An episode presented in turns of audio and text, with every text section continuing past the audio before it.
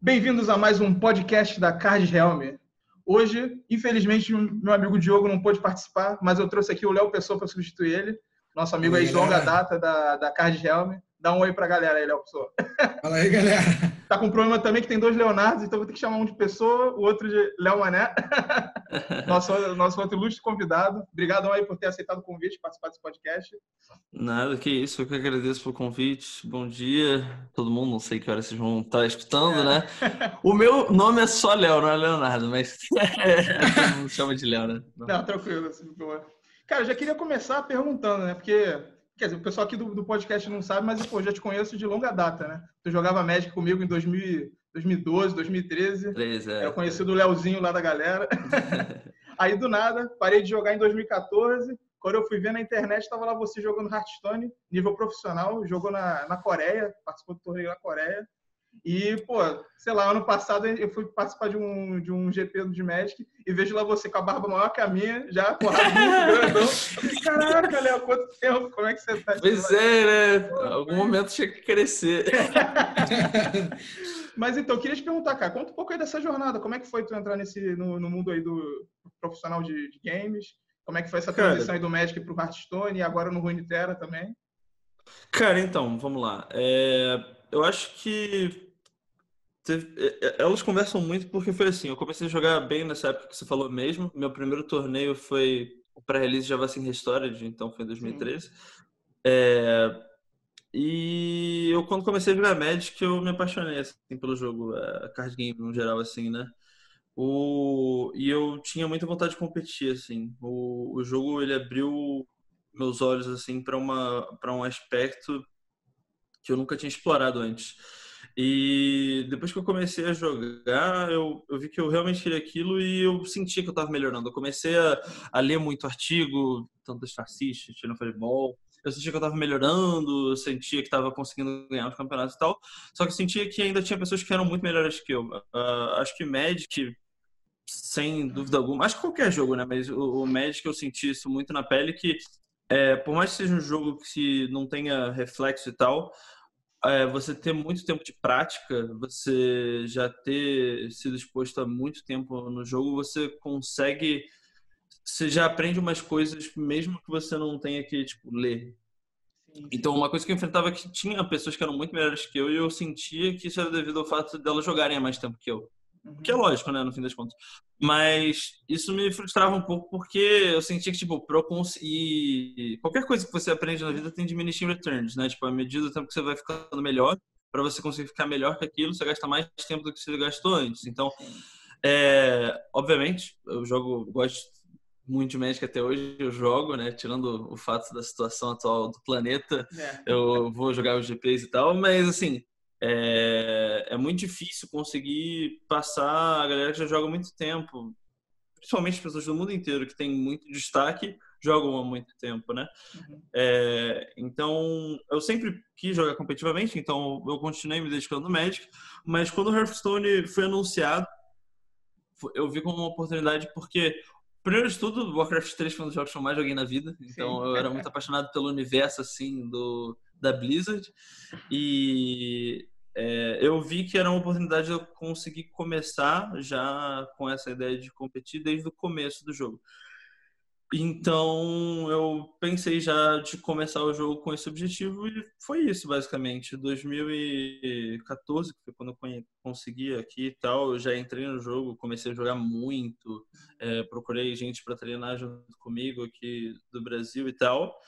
E daí foi seguindo até onde está hoje, assim. Ah, maneiro, é, legal. É, basicamente isso, na verdade. É, como você mesmo falou, né? É aquilo, a prática vai trazendo, vai trazendo benefícios, né? Quanto mais você joga, mais experiência você consegue, você vai avançando. E também tem aquele caso, né? Que o Magic, eu, pelo menos, eu, eu, eu não cheguei a jogar muito Hearthstone, né? Mas o Runeterra eu joguei agora e a gente sempre consegue achar aquela similaridade, né? Do, do Magic com outros jogos, né? O Magic, hum. como é que pode dizer? O Magic seria uma ótima, é uma ótima escola para qualquer outro jogo de estratégia que você vai jogar, né? Porque é um jogo bem complexo, tem várias interações diferentes. Eu vejo, pelo menos eu senti um pouco disso no Runeterra, né? Tem umas mudanças de regra, mas tem algumas coisas que são um pouco mais simplificadas. Não quer dizer que isso seja ruim, que seja mais fácil, só é menos, menos regras, menos interações. Então você consegue adaptar uma coisa para outra e usar o raciocínio lógico da mesmo, do mesmo jeito, né? Isso é uma coisa uhum. que eu senti bastante. Com certeza. Assim, eu acho que qualquer jogo de carta, assim, é inevitável que você sinta as similaridades mecânicas, né? Tipo, mana, a vantagem de carta. Só que quando você joga um jogo de forma competitiva, acho que já te abre seus olhos para de outra maneira para coisa, né? Por mais independente do nível que seja.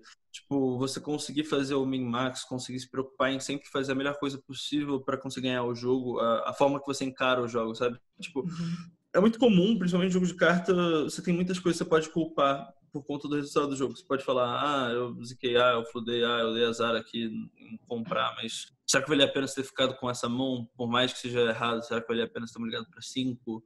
É... Sempre ter um olhar muito crítico com o que você fez. Às vezes você perdeu só por conta da, da sorte, né? Você não tem controle sobre algumas coisas.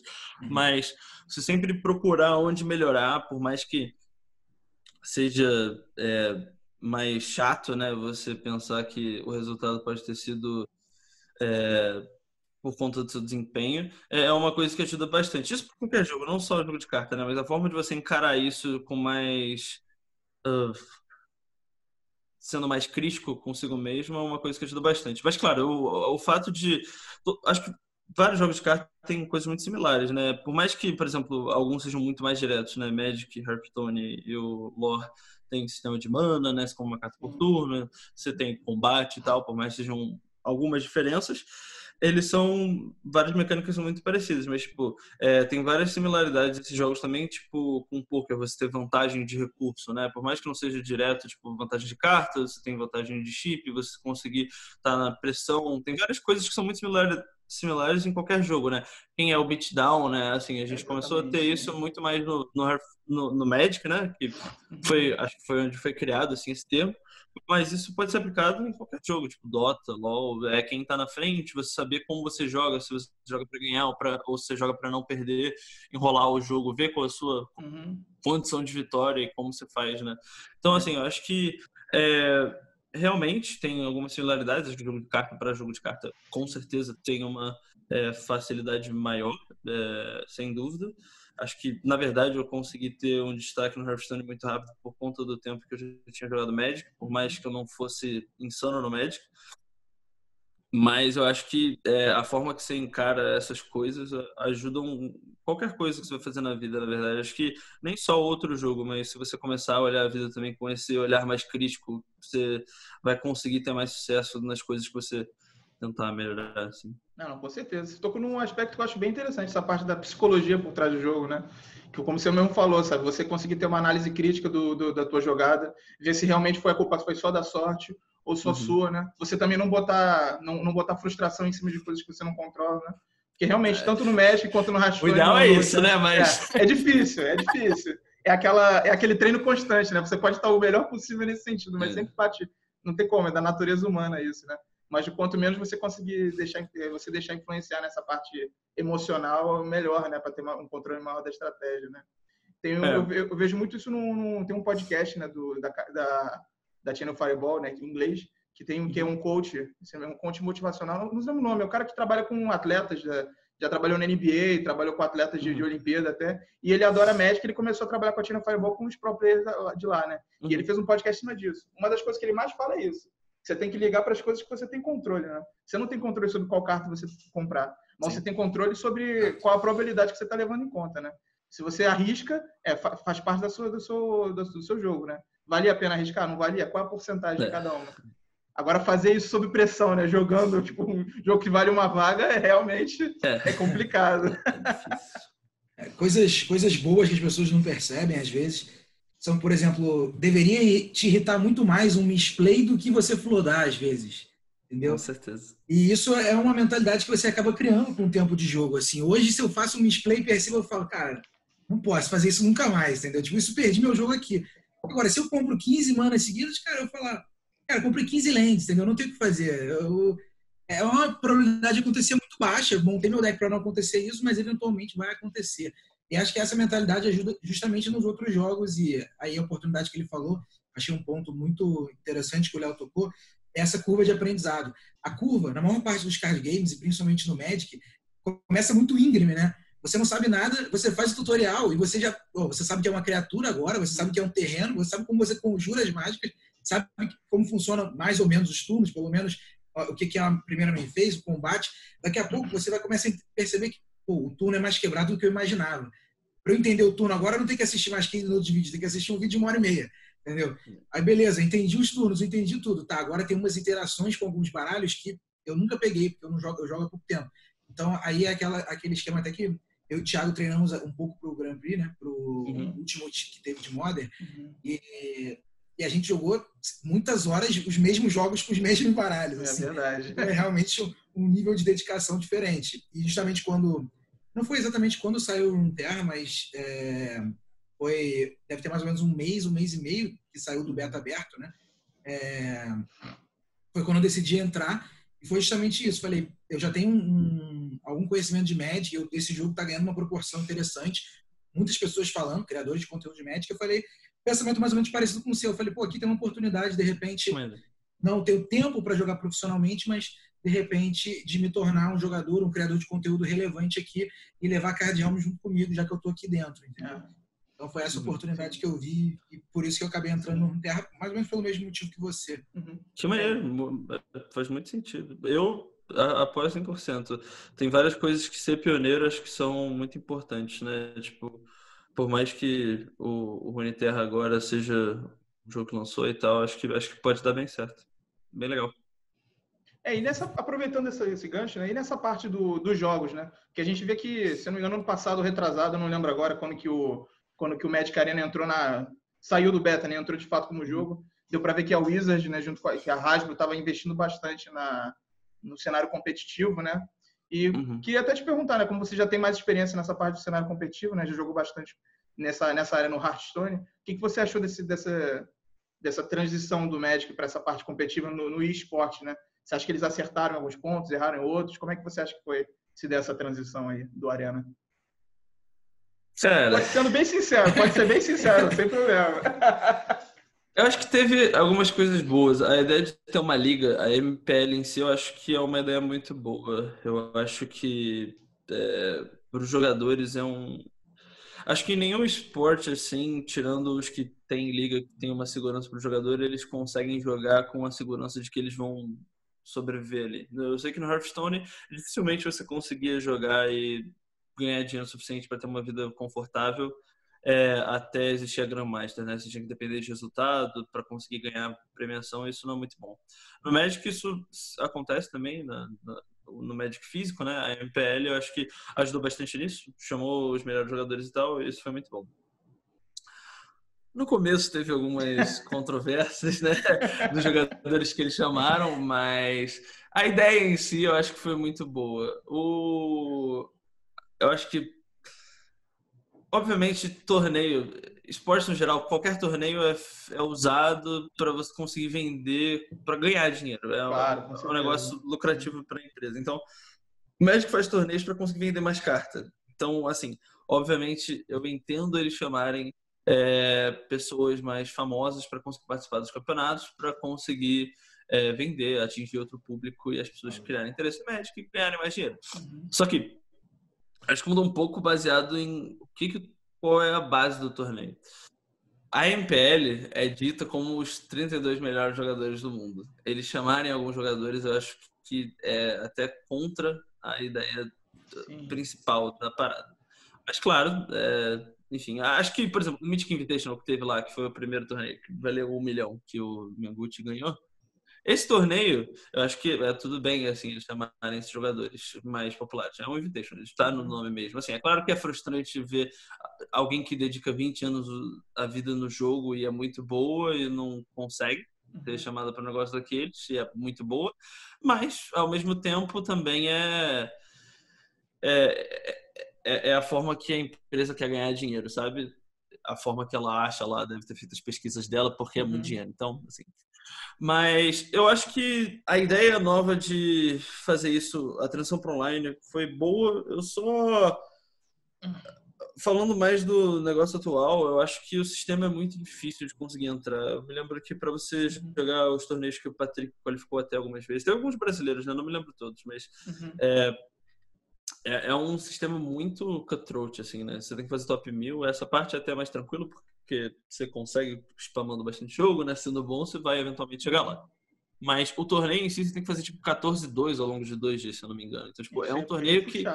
é, tipo, 14-2 é 8 de GP, sabe? É, é, é, realmente. Então, assim, é, é bem complicado, sabe? Assim, o problema para mim é que Magic, como a gente tava falando, né? Tipo, eu, o número deve ter mudado um pouco depois com a, o London Mulligan, mas, tipo, a cada 10 jogos, uns dois ou três jogos já acabam antes do jogo começar. Seja porque uma pessoa comprou, flodou, uma pessoa zicou, uma pessoa ligou assim para outra que põe um sabe? Então, tipo, é, é, um jogo que, obviamente, tem muita.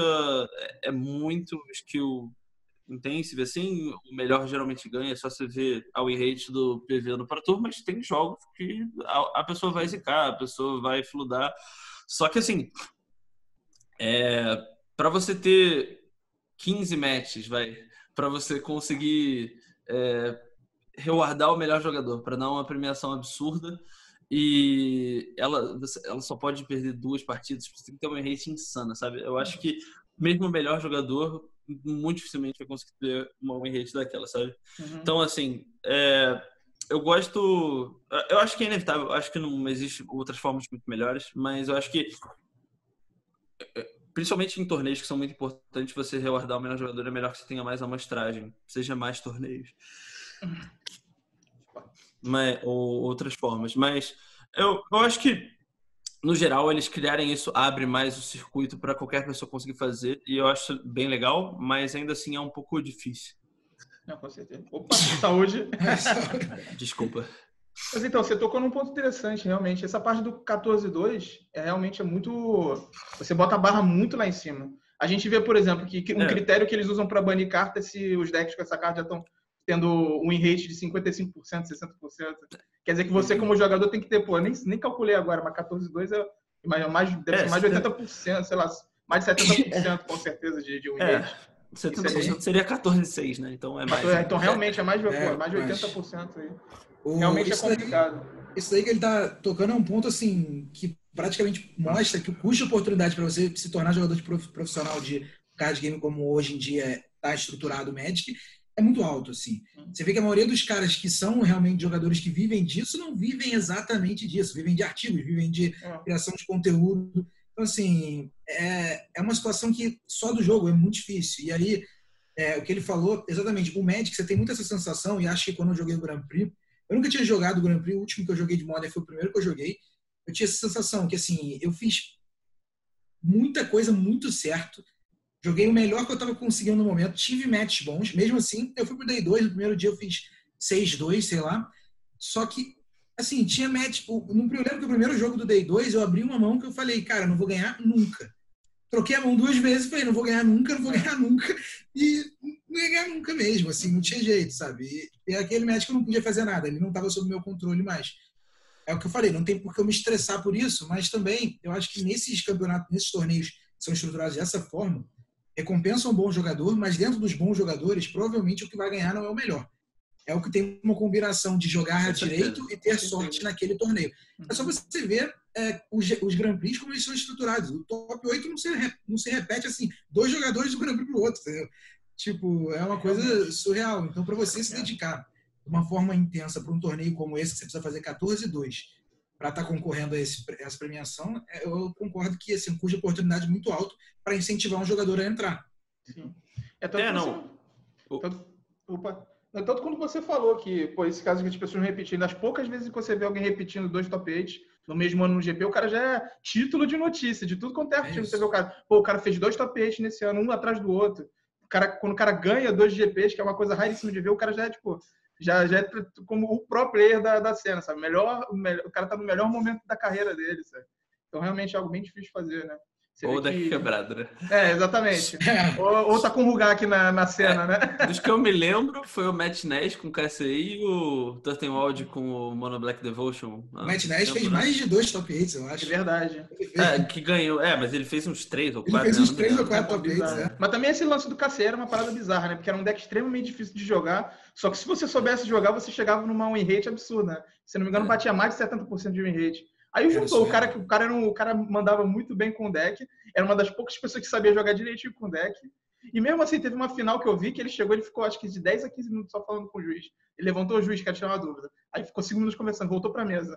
Aí parou 30 segundos, levantou, ficou mais- mais 10 minutos. E aí depois fez a jogada. Eu me lembro até que eu mudei, eu saí da É, não, Twitch, fui ver outra coisa e depois eu voltei. sabe? Era muita dúvida de regra bizarra É. com aquele cacete. É Tem umas, tem umas, tem umas regras muito. bizarras. Eu joguei de KCI, na verdade. Eu- só que eu jogava PPTqueira. Eu fiz, sei lá, cinco tapetes PPTqueira, não ganhei nenhum, três. Mas enfim.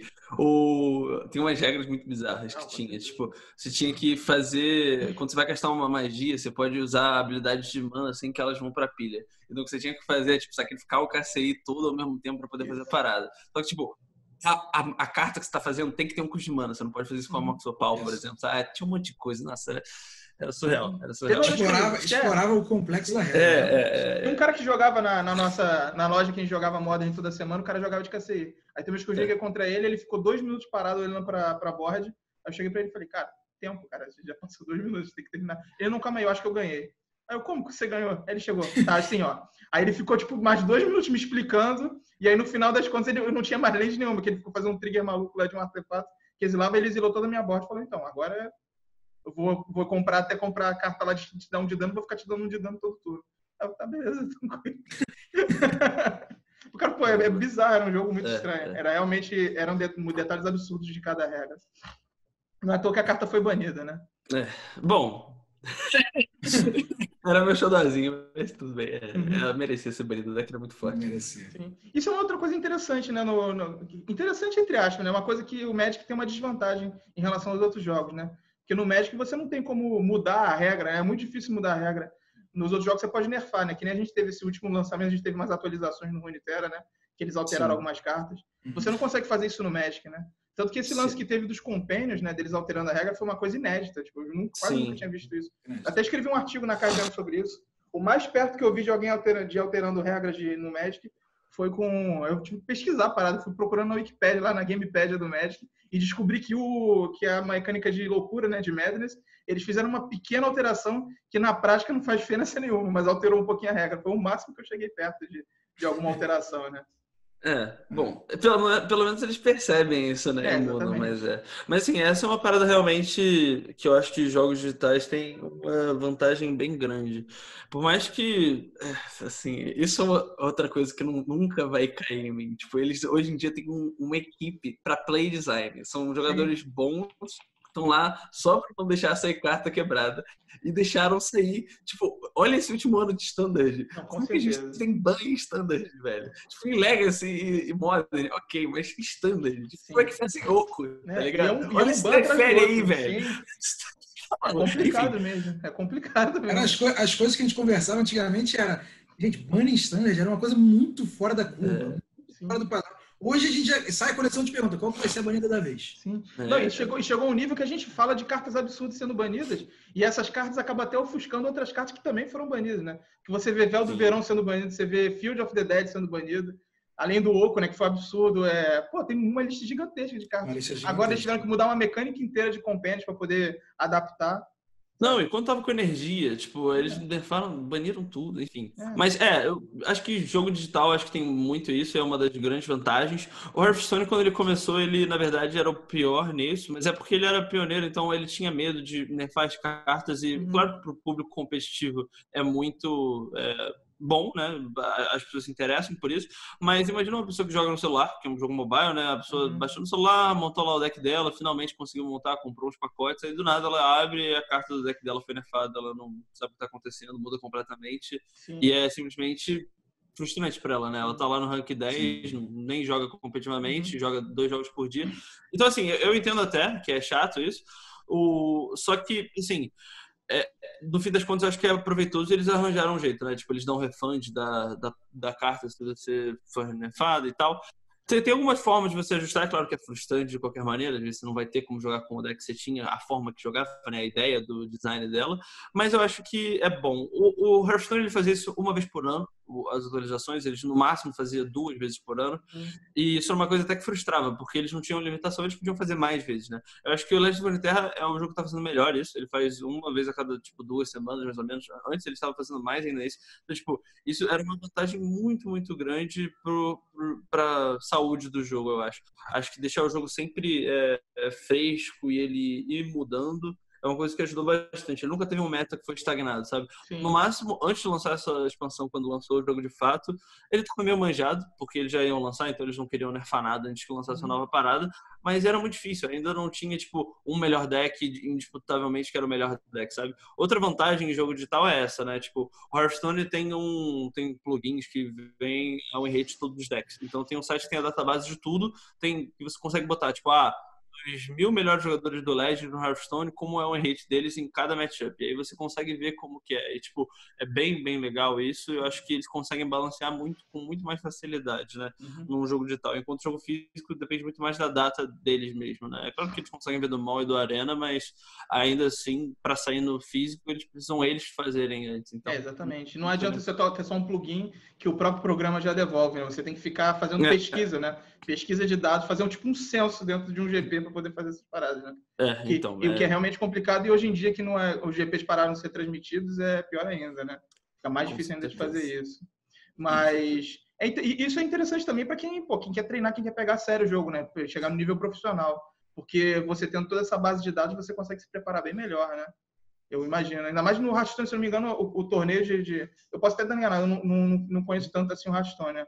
Mas no torneio não, não era melhor de três, né? Você tinha que ter vários decks diferentes, né? Você ia com um número é, X de decks. Como é que funcionava isso?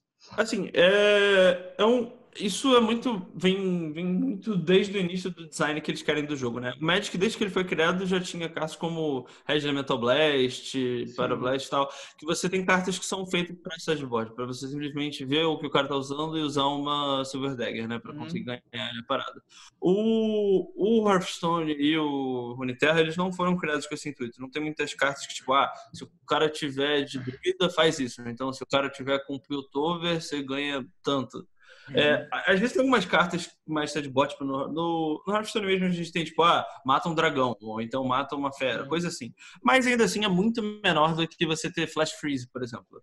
Né? E a forma, a forma, o competitivo do Hearthstone é exatamente como você falou. Você leva vários decks e aí tem mudanças, né? Teve uma época que o formato durante um ano foi especialista, que você levava uma classe, aí você levava vários decks da mesma classe, mudava cinco cartas entre o deck original e as outras, mas não era. É, o formato não era muito bom, eles mudaram rapidamente. Normalmente você leva vários decks, você tem que ganhar com todos os seus decks. Tem vários formatos, né? Tem Last Stand Conquest, mas é, é, assim. Mas isso vem muito mais do, do, design inicial. O Magic, por conta dessa parada dele não ser totalmente consistente, por conta de ter Zika, Flood, o Mulligan. Tipo, quando você não tem land e o Mulligan é seletivo, uhum. a, a, chance de você ter um início de. Todo jogo você joga. Essa é a parada do Hearthstone. Os jogos, apesar de ter muito RNG nas cartas, os jogos são muito consistentes. O, de, o baralho geralmente vai fazer o plano dele com muita consistência. Sim. Tipo, se é um agressivo com um Mulligan seletivo, muito difícil não vai sair com drop 1, drop 2 e fazer o plano do seu baralho. É, Só isso, que. Isso também é uma parada que você vê que é incomum dos decks, né? Tanto no, no deck, não, dos jogos, né? Tanto no Hearthstone quanto no Inter, eles, eles usaram esse eles pegaram e colocaram a land como uma parada secundária. Você não tem land no seu deck, né? Você sempre vai crescendo a mana que você tem, né? Justo para é. corrigir isso, né? Justo para corrigir esse aspecto. Isso, né? isso, isso é uma coisa que o próprio Mark falou que tá tentando corrigir no Magic há maior tempão, com os outros jogos que ele criou, inclusive o Keyforge, agora o mais recente, é também para tentar consertar isso. Você não gasta mana para conjurar as cartas. E, na minha opinião, assim, dos jogos que eu joguei, eu joguei alguns, né? Gwent, é, Hearthstone, joguei Shadowverse, joguei vários, alguns jogos só para experimentar. Nenhum deles eu joguei tão competitivamente quanto eu joguei Magic, né? É, de estar por dentro do meta, essas coisas, uhum. mas para ver como era mais a, a, ideia do jogo, como era estruturado, como eram as mecânicas que existiam ali dentro do jogo. E o, hoje o Runeterra foi o que mais me interessou nesse quesito, principalmente por causa da mana reserva. Então tem como você pensar o turno de uma forma diferente do que você tinha em outros jogos porque tem outros jogos com cristal de mana, se eu não me engano, acho que os, o Hearthstone é assim, claro, mas acho que tem mais alguns outros jogos que são assim. E essa mana reserva achei uma adição bem interessante. Sim, é bem legal. É porque, assim, eu acho que cada vez mais eles vão aprimorando essa parte, né? Do Magic, é claro que se você for tão casual, você não presta atenção nisso, mas, tipo, quando você zica ou fluda, ou então você liga, você fica muito frustrado. É um sentimento que você entra no jogo e você, tipo, você sente que você não tem nada, você pode fazer. Você tá lá esperando você morrer, porque você tem, sei lá, 1% de chance de ganhar. Uhum. Mais, mas eu tô exagerando. Sim. mas é, é. Então, tipo, você vai para um outro jogo que você não tem essa parte da mana e mulligan seletivo, já melhora um pouco. Mas, por exemplo, essa parte da reserva de mana também é uma parada muito legal, porque, por exemplo, às vezes, tipo, Hearthstone, você começa o jogo com três cartas e tá na play. Aí você começa e compra, você tem quatro. Aí beleza, você vai e passa, você faz sua jogada e tal. Só que às vezes você não compra a carta da curva lá que você precisa, ou então você não tem como usar a mana. Então, tipo, é, é frustrante também. Você tá jogando com seu deck, não veio a parada, eu perdi completamente um turno, dei time walk pro cara só porque não veio nada. O Runeterra ele corrige isso e adiciona mais uma layer né, de intensidade no jogo, que é essa parte da reserva. Acho que é uma parada muito legal, porque não só você cria estratégia por trás, por exemplo, tem vários decks que passam sempre turno 1 e turno 2 para conseguir ter 3 para mana e 3 mana normal para você usar uma magia de 6 e coisa assim mas também a, a parada de você não ser totalmente punido por você não ter comprado a carta da curva, ou então você não ser forçado a usar a carta. Porque uma coisa muito comum do Magic e do Hearthstone é você quer usar sua mana o máximo possível todo turno para você conseguir usar seus recursos para você não morrer sem usar e coisa assim, né? Tipo, você não ficar para trás. Se o cara tá usando a mana dele, cartas dele, você não tá, ele provavelmente tem mais valor que você na mesa e vai conseguir tirar uma vantagem dali. O Runeterra, ele, ele não tem ele tem um pouco isso, claro, mas só se você for perder mana. Só que como você tem a mana de reserva, você dificilmente perde muita mana e você consegue voltar depois disso, né? É, é bem legal. Eu, na verdade, de todos os card games, na verdade, o último favorito é o Runeterra. É, o outro que foi eu gostei estava bastante foi o Artifact, mas esse flopou muito rápido. é, mas, assim, é, ele era um sistema um pouco diferente, né? Mas, enfim, é, é, é, legal também. O, mas eu acho que essa é uma parada bem gritante, é que cada vez mais, principalmente indo de card game físico para digital e coisas que eles vão aprimorando, é sempre essa a relação que tem com o jogador, de ser uma experiência de jogo é, agradável, que consiga apelar tanto para o jogador competitivo quanto para o jogador casual, uma curva de aprendizado muito boa. Então, eu acho que essas mudanças cada vez mais vai ter. Eu não sei mais como eles conseguem mudar isso, porque a gente também não quer jogar xadrez, né? Senão a gente jogaria é, xadrez. É, exato. Mas Exatamente. a aleatoriedade, até certo ponto, é, é bom. A questão é que não pode ser uma aleatoriedade que seja frustrante, sabe? Tipo, Yogg Saron no Hearthstone, no, no Hearthstone ou então Zicafo da Mulligan no Magic. Mas você quer também a aleatoriedade de compra de carta, né? Na verdade, um dos designers do Runeterra, ele já trabalhava, ele trabalhou em outros card games antes, e um dos modelos dele, assim, era que ele odeia RNG, o único RNG que ele acha que ele quer ter no jogo dele é a compra de carta. Eu acho isso bem maneiro porque eu acho que é, conversa muito, pelo menos do que eu entendo até agora de jogo de carta, a parte de, de compra de carta é a única que eu realmente acho maneira, né? É, a, a ideia de você estar tá jogando um jogo e você ter que ficar pensando em cada situação diferente que você tem por conta da diferença da ordem de cartas que veio e, e o oponente que você está enfrentando é o que torna o jogo muito legal, né? Você ter que ir pensando cada situação nova e ver qual é o melhor caminho para conseguir sair de lá com a vitória. Eu acho isso legal. Eu, eu mas ainda assim, claro que tem alguns RNGs que são chatos, né? Tipo, hum. o Magic Runeterra não tem muitas cartas que tem um RNG muito zaralhado, mas tipo, no Hearthstone você tem várias cartas, né? Na verdade, eles fazem já pensando nisso, porque tem gente que gosta, é muito bom pro show você ter uma carta de Yogg Saron. Uhum. Pra quem não sabe, Yogg Saron é uma carta que hoje tem a Puzzle Box com Yogg Saron, que eu já explico. Mas Yogg Saron, foi a primeira, ele era custo 10, 7/5. Quando ele entra em jogo, você faz uma magia aleatória, com alvos aleatórios, para cada magia que você fez no jogo. Não se fazer 10 magias, ele podia fazer, tipo, 10 vezes, sei lá, é, dá Divine Shield um bicho, como ele podia fazer, tipo, mata tudo, compra essa, sete cartas. Essa aí foi Era... aquela carta que quebrou o jogo, que eu vi uns vídeos sobre é, isso de rastro na internet. É, é quando, quando, o jogo é quebrado, quando quer uma carta quebra é, não, jogo, né? Não, mas não é quebrada. Eu, na verdade, quando essa carta lançou, eu falei, cara, se essa carta jogar competitivamente, esse jogo é uma piada. Jogou muito. Jogou muito. Eu, eu não tô falando. Eu, foi, foi um dos momentos que eu virei e falei isso. Por que eu jogo esse jogo? Tá ligado? Tipo, é, é. Enfim, é, tem muita habilidade, tá? Por mais que existisse isso, tem muita habilidade. Mas, tipo, lançaram de novo uma carta que você nem precisa jogar no Pro 10, porque tem forma de você fazer magia sair mais barato. Mas lançaram um Puzzle Box no que você joga 10 magias aleatórias, copos aleatórios. E a carta é, tipo, muito forte. Porque, assim, tirando assim a, ideia de ser aleatório, é porque ela pode te matar, mas também pode matar o cara. No geral, é, se você for pegar de todas as opções, a maior parte das vezes que você jogar essa carta, ela vai fazer a mesma coisa, que é limpar a mesa sua e do cara, comprar carta e fazer. Ela consegue fazer essas paradas com muita consistência. Então, por isso que a carta joga. Só que é claro que você vê uma parada que é totalmente random decidindo o jogo é muito frustrante, por mais que seja que na maior parte das vezes ela faça certo, sabe? É muito bizarro pro outro jogador. Imagina, Cara, tem, um, tem uns clipes na internet, tipo, partida decidindo o qualificatório do Mundial, o cara joga. O cara tava com o jogo ganho, o oponente dele joga Yog, faz assim, joga Yog e ganha o jogo, é. sabe? Tipo, é, tipo, é tipo, foi, era tipo o Bonfire, né? Você lembra da época do T2? Tipo, é, é. Não, vocês lembram do. É, é, tem aquele meme, do... né, contra o Brian Cleaver, que o cara só chega, o cara perdeu o jogo, ele só chega, compra, vê o Bonfire, joga, bota o braço na ele mesa. Nem vê, ele nem vê, ele só flipa. A única chance que ele tira o Bonfire, ele pega, põe na mesa e faz assim. Aí fica o Brian olhando para ele SV, é. Fica o Brian olhando para SV, tipo assim. É, Pode é vai embora, né? É isso, é isso. Assim, é, eu acho que o Terra trouxe umas coisas interessantes de RNG, que são algumas cartas que têm uma habilidade com algum RNG, digamos assim. São buffs em cartas do, do topo do baralho, que aí você não sabe exatamente o que você está buffando, mas você sabe que está buffando alguma, algum bicho que está ali, entendeu? Então, Sim. assim, você procura montar o seu deck de forma que esse buff seja relevante, independente do que, que vai ser bufado, né? Uhum. E, e, coisas tipo, ah, cria uma unidade aleatória das regiões do seu baralho. É. Existem algumas cartas com algumas habilidades assim, que seriam RNG, mas é, é, isso que ele falou, não é um RNG que vai decidir virar o jogo, entendeu? É. Ele vai ajudar na construção do seu baralho e você construir seu resultado se as outras cartas do seu baralho estiverem de acordo com as cartas daquele RNG ali, entendeu? E isso eu acho muito interessante, realmente. E aí, é, quando eu, depois de uma semana jogando no Terra, eu resolvi escrever um artigo para Cardeal que era uma review de uma pessoa, um jogador de Magic sobre o Runeterra, o que eu achei, né? Uhum.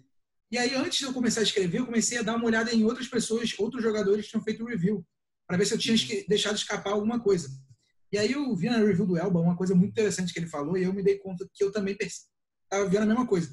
Ele falou: estou jogando o jogo mais ou menos há um mês e pouco, e não reclamei de zica, sorte, azar nenhuma vez.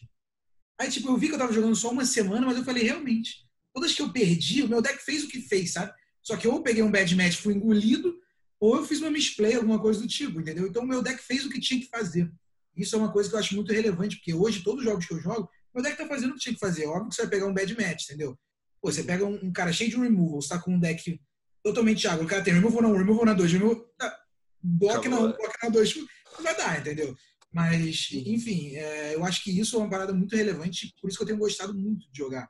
Porque eu jogo e eu sinto que mesmo perdendo, eu estou me divertindo fazendo o que o deck que eu botei para jogar se propôs a fazer. É, uma coisa que eu gostei bastante no Nintendo, algumas coisas, né? Eu joguei um pouco, né? Quando o Léo trouxe a proposta lá pro pessoal da Cagelme da gente fazer a, a versão Runitera do site, né? Focar um pedaço do site inteiro no Runitera. Ele foi todo dia, ele, e aí, Thiago, já começou a jogar? E aí, Thiago, já começou a jogar? aí eu chegou uma hora que eu falei, tá, cara, vamos lá, vamos instalar esse troço para jogar. Aí fui, joguei pô, coisas que eu me amarrei como ele mesmo, como o Léo mesmo falou, né? Você não sente que você perde por causa de, de zica de mana, né? Tirando, obviamente, as vezes em que eu, que eu pulei o tutorial fui direto jogar, né? Então, obviamente, fiz um bando de misplay que eu não sabia a regra. Normal. Padrão. Padrão isso. Mas mesmo assim, depois que eu peguei a ideia do jogo comecei a jogar, eu vi às vezes que eu atacava, aí eu perdi uma criatura e falei, não, calma, não fiz errado, podia ter feito de outra maneira. Então é legal que você vai aprendendo na hora. Você faz a jogada no que você erra, você já tem o feedback, ó, devia ter feito de diferente, podia ter montado de tal maneira. E coisas que eu, coisas que eu gostei bastante.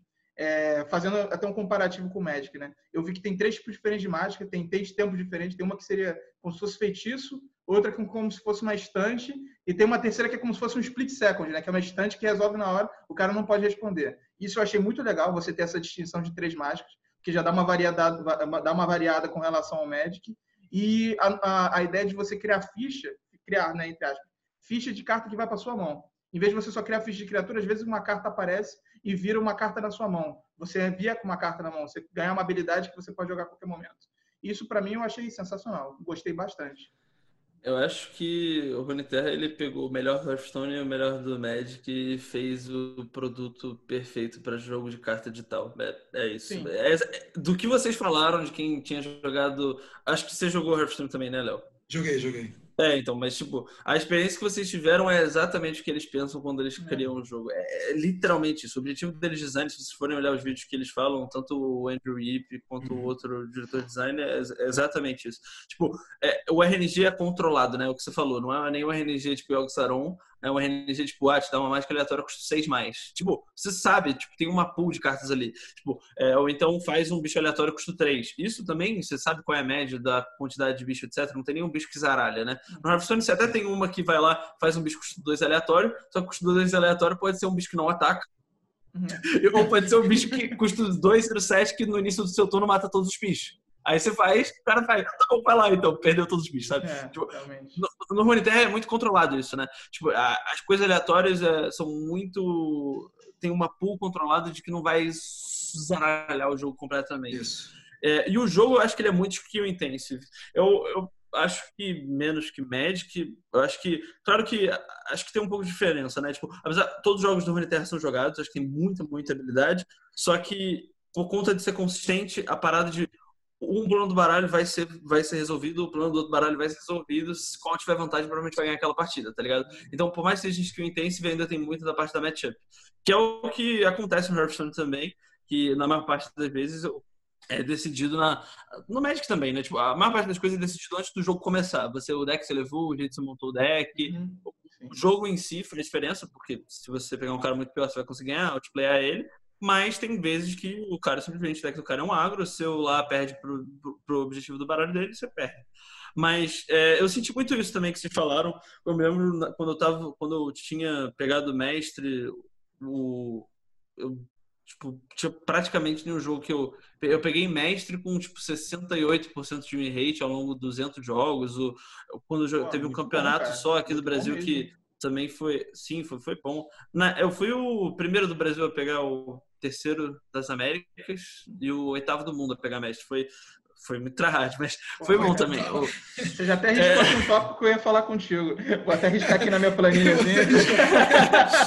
mas nessa época eu sentia, tipo, principalmente que a galera ainda estava aprendendo a jogar, mas, tipo, era muito difícil perder um jogo por, é, por aleatoriedade. É, ou então entra muito naquilo que a gente está falando, né? Entra na parte da experiência, né? Mesmo sendo um jogo novo, você já tinha uma bagagem muito grande de sim, Magic. Sim. Tanto de jogar construído como draft. Eu lembro que você jogava também limitado no, no Magic. Depois que eu parei de jogar, eu lembro que volta e meia eu ia na loja, eu via lá, tu jogando é. direto os drafts. O meu, meu formato favorito no Magic é, é, é, limitado. Eu acho que principalmente aqui no Brasil dá pra tirar muito edge das pessoas. O construído é o formato que as pessoas mais gostam, sem contar que é muito. Ah, essa é outra vantagem que o Runeterra é sensacional. É o jogo mais free to play de carta que eu já vi na vida. Isso, eu, fui, eu, eu, fui criar uma conta na Europa para poder pegar mestre lá, sem gastar dinheiro. Em uma semana eu montei o deck Tier 1 e peguei mestre também, top 100 lá. E, tipo, é muito fácil você montar as cartas. Uma semana jogando, você pega o baú lá, você consegue montar um deck médio, duas semanas você já deve conseguir montar um deck meio. Uhum. Sou muito free to play, Sim. muito, muito free to play. Isso é uma, você até tocou uma parte interessante, isso é uma crítica que o pessoal faz bastante com o Magic, né?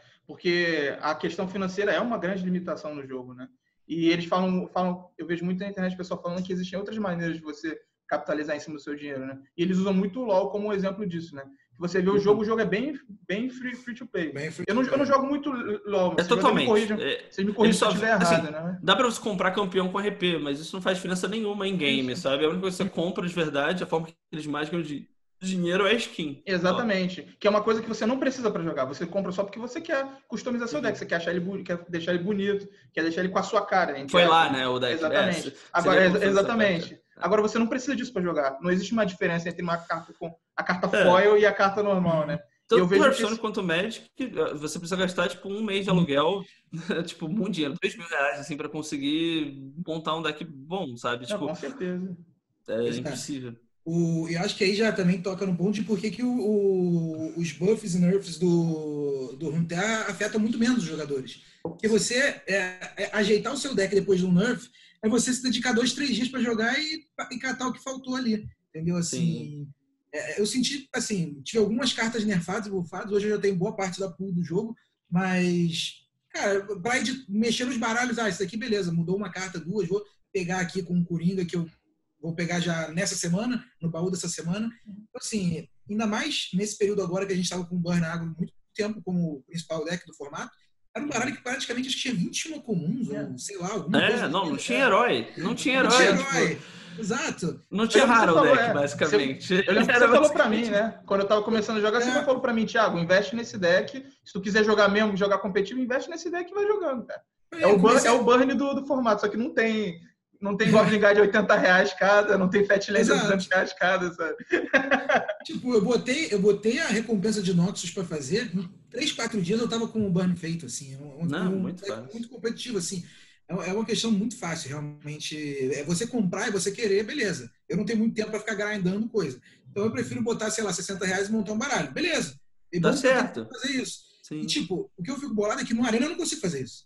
É. Se eu quiser comprar um baralho, eu tenho que botar 300 conto, abrir 50 booster, torcer para vir Coringa nos boosters suficientes para montar o meu baralho, que em geral um baralho meta no Arena é, é 20 raras, 15 míticas, tipo, sabe como é que é, né? Então, tipo, é...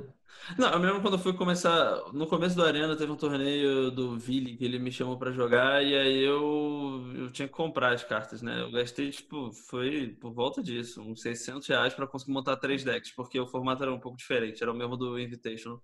Então, tipo, uhum. é, é, é um jogo que gasta, por mais que seja menos que o físico, ainda é um jogo que você gasta é. muito dinheiro, sabe? A gente acaba esbarrando na mesma, no mesmo problema, né? Como você falou, várias míticas, tem 15 raras, só a mana base você já tem que gastar em mais, no mínimo mais 8 a 12 cartas raras. E para você Fácil. conseguir Coringa raro é complicado. Então, mais uma vez, a gente tem aquele problema, né? que as lentes elas não só afetam a questão de você fludar ou de você zicar a mana. Elas é. por si só são um problema financeiro, sabe? Você quer, você quer entrar no Modern agora, quer jogar Modern. Mesmo que você vá jogar no mall, as lentes são muito caras. Você vai ter que comprar as Fast Lentes, é caro e tal. A Wizards vive falando que, não, você não precisa de Fast Lente para jogar o formato. Tá, é. não precisa, mas você, você não você quer Joga perder sempre, sabe? Joga de socista. Eu tenho, eu tenho, eu tenho Treasure Hunt lá no mall, pô. É. São quatro Treasure Hunts e quatro daquela, daquele encantamento que bota zumbi, pô. Exatamente. O resto é tudo lei de básica, mas, cara... É o que dá, né, é, velho? Sim, outra coisa, produtos que competem, né, cara? Eu tenho que comprar Shockland no, pro Arena e comprar Shockland pro mall, pra poder jogar é. Modern e Standard, se eu quiser. Entendeu? Assim, isso é péssimo. Né? Isso é uma Muito. coisa que realmente tira no pé total. Assim. É. A gente vai vendo assim, vários problemas nesse método de Lange, né? Tanto na questão de game design como na questão monetária também fora do jogo, né? Realmente vai ser um problema. A gente também não pode esquecer né, que o Magic é um jogo de 93, né? Já, já tem mais, é, mais de 25 anos. Não. É normal que venham versões é difícil, é. né? Realmente. Assim, é difícil a gente julgar, né? Tipo, 93 nem board game era direito. É, tipo, ele, tipo, tinha. Nem sei se. Acho que Dominion lançou depois, Magic. Ainda, não, Dominion tipo, foi é depois. O, o cara foi? que criou o Dominion, ele até ele era amigo do Richard Garfield. Eles eram amigos de longa data. Eu não, eu não sei se ele chegou a trabalhar com Magic, mas eles trocavam figurinha, né? Durante anos eles trocavam Sim, figurinha. Claro. Então, tipo, não tem nem, nem muito como se basear, né? Tipo, é, é, tipo, eu falo isso, eu amo Magic, é um dos meus jogos favoritos, mas é tipo, tem, tem coisas que realmente são difíceis. Tipo, principalmente depois que eu comecei a trabalhar com design de jogo, desenvolver jogos de tabuleiro, é, tipo, a, a, a, os problemas de design dos jogos ficam cada vez mais gritantes, sabe? Tipo, tem, tem, algumas coisas também, tipo, do Hearthstone e do Runeterra que eu até acho ruins também. Mas dizendo assim do gênero, eu diria que o Runeterra é o melhor, assim, hoje. Uhum. Do, do, do, Hearthstone, minha crítica é muito mais da parte por conta de ser competitivo. Na minha opinião, de produto, o, Hearthstone é o melhor produto que existe, assim, de jogo de carta. É muito bonito, muito simples. Você vê uma partida, você joga um tutorial, você sabe o que está acontecendo na final do Mundial, sabe? É, é muito, muito smooth. E é, é, ele é um jogo muito é muito, sei lá, family friendly. É tipo, eu não uso iPhone, mas tipo, é, a comparação é, iPhone é para smartphone com Hearthstone é para jogos de cartas, sabe? É, é feito Sim. totalmente dumb down para você conseguir ser super intuitivo e fazer os, as paradas muito mais fáceis. Sabe? É muito elegante assim a forma que ele resolve. Mas, mas isso também vem com várias outras coisas. Por exemplo, por mais que o iPhone tenha isso, ele tem várias restrições também. Tipo, o Hearthstone, o Hearthstone só consegue jogar de um jeito. Você tem control agro e tal, mas você não vai conseguir montar um deck, tipo, tem alguns combos, mas é muito pouco. Agora, quero ver um outro card game sem ser médico consegue fazer Prison. Um Realmente. outro card game sem ser médico consegue fazer um KCI. É. Nunca, você não vai conseguir isso em nenhum outro jogo de carta. Porque você tem que ter uma. Tem que ter mil páginas de regra no rulebook, uhum. que é o que o Magic tem. Você tem que criar formas que as cartas funcionam, tempos. Tipo, é, é impossível, tá ligado? Tipo, é, por mais que eu goste do Hearthstone e tal, tem essas limitações. Você vai conseguir ter essas belezas assim do jogo quando você tem o Magic. Então, tipo, é. ele deixa você. Ele com uma mecânica, por mais que seja simples, tem uma curva de aprendizado tão grande que você consegue criar coisas inimagináveis, é. sabe? Tipo, é, a pessoa montar o KCI, o Prison, então, tipo, é, stacks, tem vários stacks que são, Sim. tipo, surreais de, uhum. tipo, Sim. diferentes como você joga o jogo, sabe? É, eu acho que isso tem a ver também com a questão de qual é o propósito do jogo, né? Porque você vê que o Magic tem um propósito, é bem livre, né? Até porque o jogo foi se modificando ao longo de todos esses anos, né? Mas você vê que esse, esses detalhes todos que você falou são questões de nicho, né? Por exemplo, você vê uma partida de KCI e uma partida de Prison, não é ou, ou, por exemplo, o Storm, vou botar o Storm também, que é um combo gigante que o cara vai jogando carta atrás de carta. Não são coisas bonitas de você ver numa transmissão ao vivo, por exemplo. Não é uma coisa que atrai público, mas é uma coisa de nicho. Existe uma beleza por trás de você conseguir montar uma estratégia em que você vai usar 20 cartas diferentes, maneiras de buscar, sabe? Todo um raciocínio lógico, né? E vira até uma parada matemática, você está provando um Sim. teorema, sabe? Você está criando peças é. para fazer. Existe uma beleza nisso, né? Sim, com certeza. Acho que está coberto de razão. Tipo, o Magic, na verdade, e essa é outra coisa, na verdade, eles perceberam que para apelar para um público mais casual e o jogo crescer em popularidade, eles têm mudado ao longo dos anos, né? Exatamente. né? Eles não fazem torneio de Legacy, não fazem torneio de Vintage, não fazem torneio de outros formatos que não sejam. Uhum. Eles focam muito mais em Standard limitado, que é outro formato também que é totalmente mais balanceado e tal. Uhum. E Modern eles fazem para a galera não ficar irritada que é. tem uma carta antiga. É Mas, tipo, é, eles cada vez mais eles nerfam as magias e melhoram os bichos para o jogo ser muito mais combat intense e você jogar o jogo ali. A parada é você conseguir fazer fazer um mix. É claro que magias vão existir, sempre vai ter remoção boa e tal, mas você ainda vai ter uma limitação de tipo, as coisas vão ficando muito menos fora do controle do que eles esperam do jogo e fazer isso, tá ligado? Tipo, standard a coisa mais maluca que aconteceu nos últimos tempos foi sei lá, quando não é um erro deles gritante, né? É. Tipo, forma diferente é. de jogar o jogo. É, tem combo de, tem combo daquele, daquele artefato lá que cada vez faz uma magia você ganha vida e você pode perder tanto de vida para dar dano no cara, mas tirando isso não tem nada é, muito bizarro, né? É, o reservoir, você tá falando? O artefato, é, eu não me lembro o nome. Não, mas... é a caixa d'água, é a forma assim, pega 50 é, vida. É, mas tirando isso, os decks são control, agro, range, Sim. não tem nada muito diferente, né? Tipo, não tem uma combinação de cartas que zaralha o jogo, né? Teve a Sahili, mas aí baniram, né, de cara para não fazer é, com é, não lá. Isso, né? mas eles foram bem criticados nisso, né? Porque eles conseguiram é. botar, eles botaram um combo de duas cartas no standard e na mesma coleção, sabe? Uma, é, uma coisa é você, tipo, sei lá, você pega uma carta de M, M20 e aí pega não, uma carta cinco coleções depois e junta. Tudo bem. É, é, errado, é, porque eles estão, eles, teoricamente, eles testam por dois anos de antecedência. Sim. Mas mesmo assim ainda dá para perdoar. Agora, na mesma coleção, é, é complicado, é. sabe? É o cara conseguir combar no draft. É, pô, é, é, é exatamente. surreal, surreal. Exatamente. Então, é, cara, eu acho realmente que esses pontos são muito importantes. E esse negócio de produto que o Léo tocou no assunto, eu acho muito relevante, porque um exemplo muito básico é: eu só tenho deck modder aqui em casa de físico, né? Eu tenho alguns decks, mas quase todos são um pouco complexos, taking turns, até para quem está começando, né? Oh. Revoltas Druid Combo. E, cara, por exemplo, eu já fui ensinar Magic para algumas pessoas que me pediram, e eu me pergunto, como é que joga Magic? Eu olho meus baralhos e falo... Não é Magic. eu não sei como te explicar. Imagina o meu caso que eu jogo de Dread. Eu vou explicar, imagina explicar para alguém que está começando como é que funciona o Dread. Você é, quebra nossa. todas as regras do jogo. E o pior ainda, o pessoal chega, não, ensina para essa pessoa que está começando. Aí vamos supor que é uma pessoa que tem algumas cartas de rate de artefato no, no deck, é. deck. Então acontece situações que eu que estou jogando há anos, eu acabo perdendo por causa de uma carta. Sabe? É. E aí começa a mudar a pessoa, o que está acontecendo? Tem gente que acha engraçado, tá aí, tá perdendo para quem está começando. Mas se você olha a fundo, né, nem, nem, eu não estou nem reclamando é. disso. Estou reclamando do fato da pessoa começou a jogar agora, ela fica estranhando, sabe? Pô, mas você joga antes, como é que eu estou vendo? Como é, é que isso acontece no jogo, sabe? Como é que pode acontecer uma coisa dessa? É o famoso, alguém vai pegar o bónus e ganhar de você. É, exatamente. é o famoso. Coisa mais comum, pô. Você jogando de burn e o cara tá jogando de box, o deck sem além de raro, tipo, o cara tá com, sei lá, 10 florestas e 10 planícies. Mesmo assim o cara ganha, porque não tem o que fazer. É. O cara tem o, cara, o, deck, o deck inteiro do cara é feito contra o seu, você, não, você tem que aceitar, sabe? E aí, essa Entra questão do produto, do produto, eu acho que é exatamente isso. Assim, hoje, se alguém me pergunta, Léo, como é que joga Runeterra? Eu sei mostrar. Você abrir aqui e falar, Runeterra é isso. E eu faço um tutorial de Runeterra, você termina sabendo jogar. Você faz um tutorial de Magic, você termina sabendo o que é Life Link. É, é verdade. É, é basicamente Realmente isso. É por aí mesmo. Tipo, tem, cara, tem gente que até hoje não sabe como é que funciona o Trample ou Death Touch. Tá ligado? Tipo, uhum. são umas é regras, tipo Tipo, isso é porque é keyword ainda. Se você vai e destrincha pra habilidade mana do KCI quando é. você vai constar uma máquina pra conseguir botar tudo na pilha ao mesmo tempo. Tipo... É isso. E, aí, quando a carta tem trample e Death Touch ao mesmo tempo, aí ferrou. Aí já era. É, isso, é, é, exatamente. tem, é, é, isso que eu tava falando. Tipo, teve um torneio, eu tava no top 8 do. Foi em 2017. Era o. Quem ganhasse o torneio, era o draft, era, sei lá, depois draft pra quem ganhasse, ia pro. jogava o draft de beta do Pô, GP. Mas... Ah, tá, aquele ah. torneio, esse é do GP, né? É, eu perdi na final pro, pro. Como é que chama? O menino argentino? Sem ser Salvato? É, eu, eu perdi pro Salvato na final. Mas, tipo, no top 8, eu tava com o bicho que tinha trampo Death Touch, eu bati.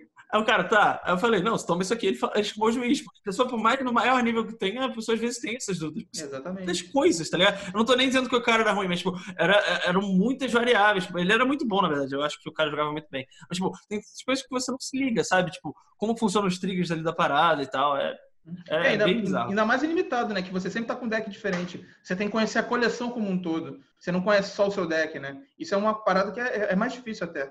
Creio como você falou, sabe? É um, é um, outro tipo de jogo, sabe? Você tem que treinar outros tipos de situações. Sim. E aí, e aí nessa questão do produto, eu tô totalmente de acordo com o Léo. Eu acho que, tipo assim, o Hearthstone, nesse sentido, ele é o mais fácil para a pessoa que tá pegando ali, que não tem contato muito com o card game. Porque ele é um, um card game que você entra, você faz tutorial, você entende tudo. O Runeterra, ele já tá no meio do caminho, digamos assim, entre hum. o Magic e o Hearthstone. Então, tipo, eu já vejo pessoas no Facebook, nos grupos, falando que o jogo é muito complexo. É que pra gente que veio do Magic parece, tá, é, é sim, né?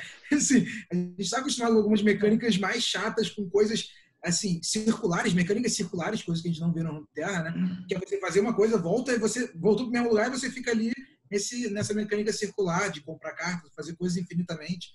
Enfim, uhum. isso você não encontra lá. Então a gente está acostumado a ver coisas mais complexas. Mas para quem está começando no card game, o Runeterra já é relativamente complexo. Essa coisa de prioridade você passa a prioridade do seu adversário, se ele passar também, vocês passam a rodada. Uhum. Esse tipo de coisa é um pouco já complexo. Então, talvez o. Hearthstone, nesse sentido, seja um produto mais genérico, digamos assim, mais fácil de vender para todo mundo.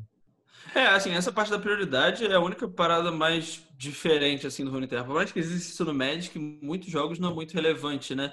Tipo, só no muito mais alto nível, porque várias vezes você consegue outplayar o cara quando faz diferença, né? Muitas pessoas não sabem como é que funciona. Tipo, ah, é o meu turno, eu vou pra fase de combate. Quem que tem a primeira prioridade? Ah, é. eu vou fazer... Aí a pessoa não sabe que é ela, ela vai e joga primeiro. É. Só, tipo, ah, tô indo pra minha fase de combate. O cara, ah, vou fazer isso aqui. Aí, tipo, bom, tá bom, então vou responder aqui, sabe? Tipo, é, isso dá pra. Isso tem muita vantagem, mas é claro que no Magic isso não acontece tanto, principalmente é. dependendo da matchup que tem. Às vezes tem deck nenhum essa fase de combate. Eu acho interessante vocês falar nisso, que essa foi uma das primeiras coisas que eu comecei a testar no, no Runeterra, quando fui jogar o Tá, vamos lá. Já vi que o jogo é mais voltado na parte do combate. Você botar criaturas, uma criatura é. bate na outra.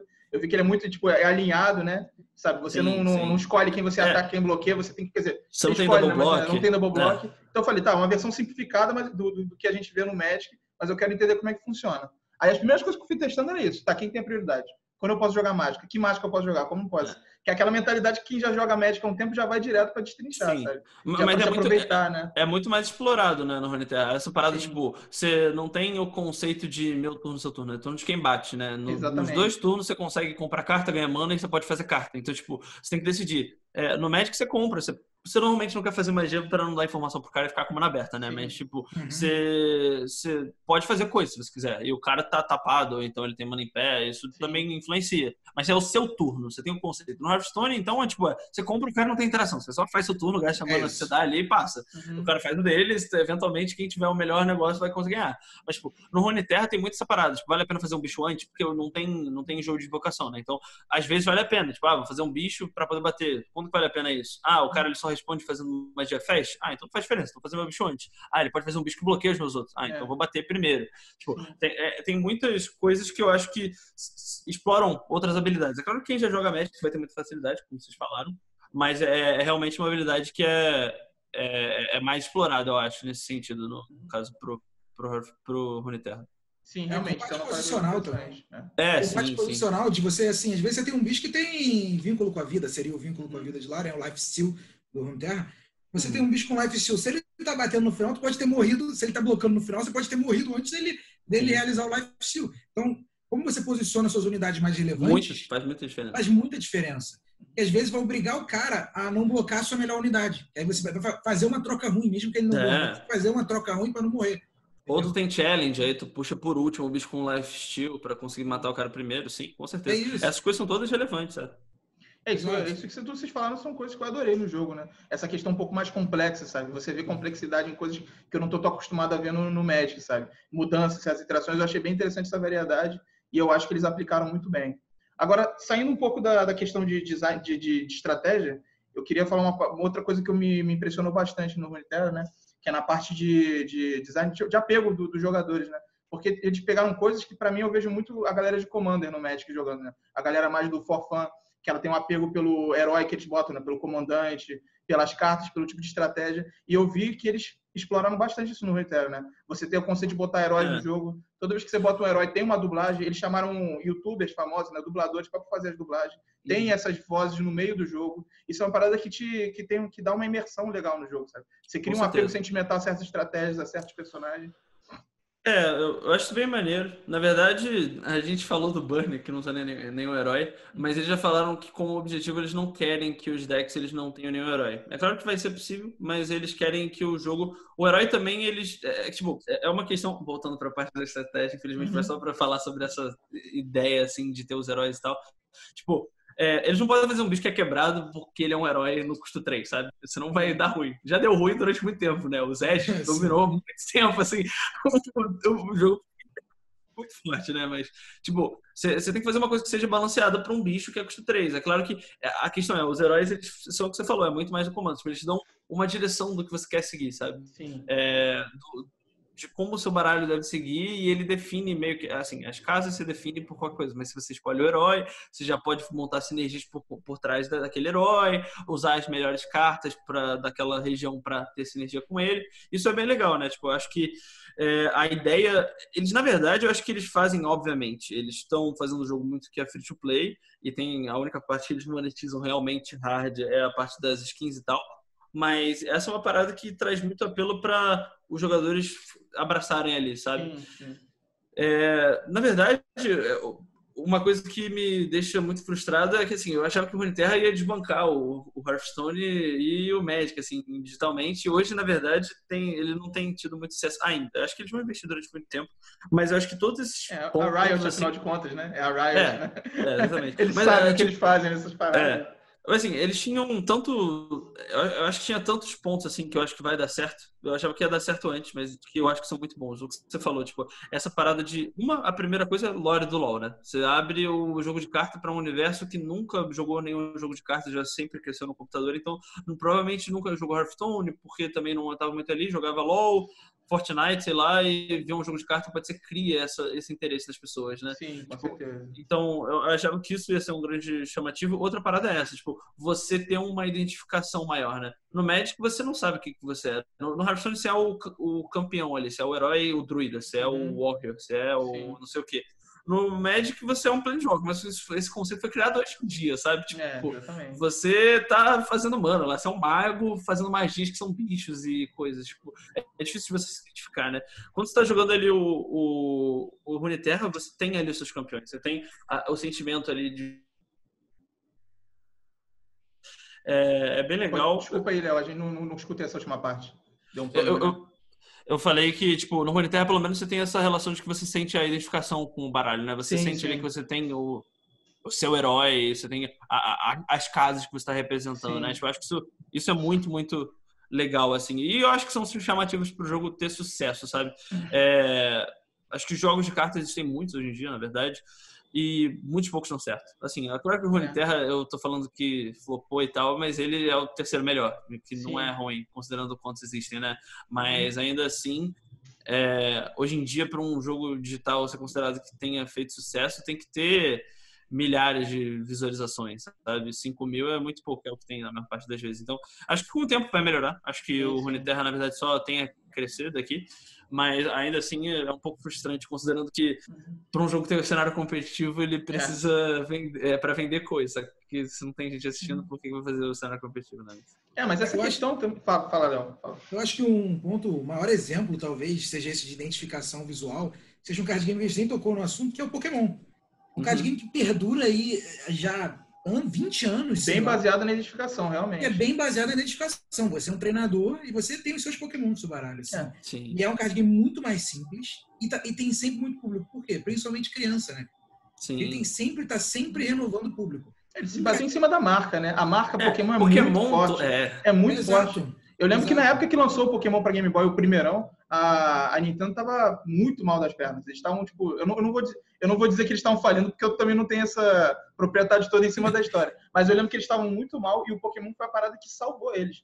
Foi uma parada que vendeu absurdo. E toda vez que a, que a Nintendo tá mal, ela lança o Pokémon, ela volta também. Porque a marca é muito forte, é absurdo. É, acho que essas marcas que tem. Eu não sei explicar direito com muita facilidade, mas acho que talvez seja fácil de captar, né? Tipo, é, a Nintendo e a Blizzard, o que elas fazem com o jogo é muito diferente do que Sim. outras empresas de jogos fazem, né? Essa parada de ser muito family friendly, você conseguir ter essa interação e ser simples, né? Tipo, Mario, é Pokémon, aí você tem. É. é, então, tipo, Warcraft, Starcraft, o Overwatch, tipo, todos esses jogos eles são muito parecidos e criam uma, um sentimento muito grande com é. o cliente, sabe? É claro que a Blizzard tem piorado hoje em dia, principalmente depois da Activision ter comprado, mas eu acho que tem muita parada, né? A Nintendo faz isso muito certo. E o que você falou, Léo, acho que faz todo sentido. Do Pokémon Card Game, ele é muito. Assim, a mecânica é muito maneira, essa parada de conseguir se identificar é uma das razões principais de conseguir ter sucesso, olha. E também, uma coisa que você falou, desse, que é muito difícil um card game conseguir vingar, né, fazer sucesso, isso é uma parada que a gente vê na história, né? Você vê, por exemplo, que atrás de toda a card match está escrito lá, deck master. A ideia inicial era fazer vários deck masters diferentes, sabe? fazer o Magic de, baseado na, na, na ideia do D&D, né? Fazer uma questão Sim. de guerra, fazer outras coisas, sei lá, steampunk. Na, ou... o Magic, né? É. Não sei se vocês lembram do Future Sight, eles, na verdade, gostariam de remodelar muitas coisas numa carta de né? O back é uma das coisas é. e o front, a forma que é feito design, né? O jeito que as pessoas seguram carta, normalmente, que sobra é o topo superior esquerda, né? É. Eles queriam trocar o lugar da mana para ir para lá, onde tá o, o poder e tal. Tipo, todas as coisas eles queriam repaginar para deixar uma coisa melhor hoje em dia. Só que eles já existem desde 93, já criam as cartas desde lá, eles não podem mudar é. essa parada, já é, é copyright. Não... Exatamente. Tem até uma questão de é, tipo... da parte de trás, né? Que a logo do Magic, na verdade, é amarela, só que em todas as cartas ela tá azul atrás. Então... Por causa de um erro de impressão que teve em alfa, e por causa Nossa. disso eles não podem mudar mais, porque todas as cartas têm que ter a parte de trás igual, senão você tem problema de. Você não pode usar as mesmas cartas no mesmo Sim. baralho, né? Sim. Mas a gente vê várias, várias cartas. Eu lembro, se eu não me engano, na época do Magic tinha vários outros jogos. Acho que era Spell Slinger, né? Spell alguma coisa tinham vários outros jogos, e, e o pessoal via no 93, 94, via como se fosse mais um jogo de tabuleiro. Ele tá junto é. com outros vários jogos de D&D, sabe? De jogo, e outros jogos de tabuleiro, né? Então é uma parada que é, até é uma discussão muito grande. O pessoal fala que, tipo, pô, se eu, vive, se eu, se eu fosse de 93, eu ia ter comprado o bando de Black Lotus e ia guardar. É. Cara, como é que você vai ter essa visão? 25, 27 anos atrás de que o jogo ia virar o que é hoje em dia, sabe? A hipótese mais aceitável que eu tenho é, tipo, ah, eu teria jogado Magic e teria esquecido e daí eu descobriria é, que eu tenho uma Power 9. Algo assim eu acho mais aceitável. Que a maior é, parte dos casos é isso, né? A pessoa exatamente. que faz um estoque de cartas absurdas é, tem que ser muito visionária, assim, é muito é. difícil. Ou colecionador, mais... né? Colecionador Sim, exatamente. É a coisa mais comum que você vê, tipo, nesse caso, ou é o cara que é colecionador, mas o cara tá inteirado no assunto. Ele compra por uma grana grande, né? Gasta uma grana na carta, porque ele já está prevendo que daqui a dois, três anos vai ter uma especulação, a carta vai aumentar. Ou é aquele caso, né, que a gente sempre de vez em quando vê na internet, né, do cara que 20 anos depois vê, sei lá, vê o sobrinho jogando Magic e fala, pô, tem mais cartas dessas debaixo da minha cama. Aí é, quando vai ver, tem uma Mox lá, sabe, uma coisa assim. Quem, quem nunca que joga Magic, de vez em nunca chega uma pessoa que não joga o jogo e fala, pô, achei essa carta aqui, ela vale alguma coisa? Ela manda foto, tipo, sei lá, é, santuário de serra, tá ligado? Tipo, Exatamente. Tipo, aconteceu esses dias. É. Eu fiz com um amigo meu, cara. Eu tava vendo as cartas dele, aí do nada eu vejo duas cidades de traidores lá, que ele falou que ia dar todo o colégio. Aí eu falei, cara, essa carta vale dinheiro. Ele, pô, leva pra casa, vende aí que 20% é teu. Aí quando eu cheguei em casa, a carta tava 800 reais. É, cara, o cara deu um pulo de alegria, cara. Ele me agradeceu muito quando eu vendi, pô, ainda consegui vender por um bom preço. Vendi, sei lá, por 1.500 reais as duas, o cara ficou muito feliz. Quando o dono da minha empresa. Na conta dele, é. Não, o, o, dono da minha empresa, ele tinha três Black Lots na garagem dele quando ele foi se mudar descobriu assim. Aí... Perfeito. Tranquilo, aí, né? Aí pode contar plot twist, foi assim que ele abriu a empresa. Foi. eu não tô suando, mas foi. Assim, obviamente ele tinha vários outros negócios, mas isso obviamente dá um up absurdo, né? Se você for parar pra ver. Com certeza. É, é...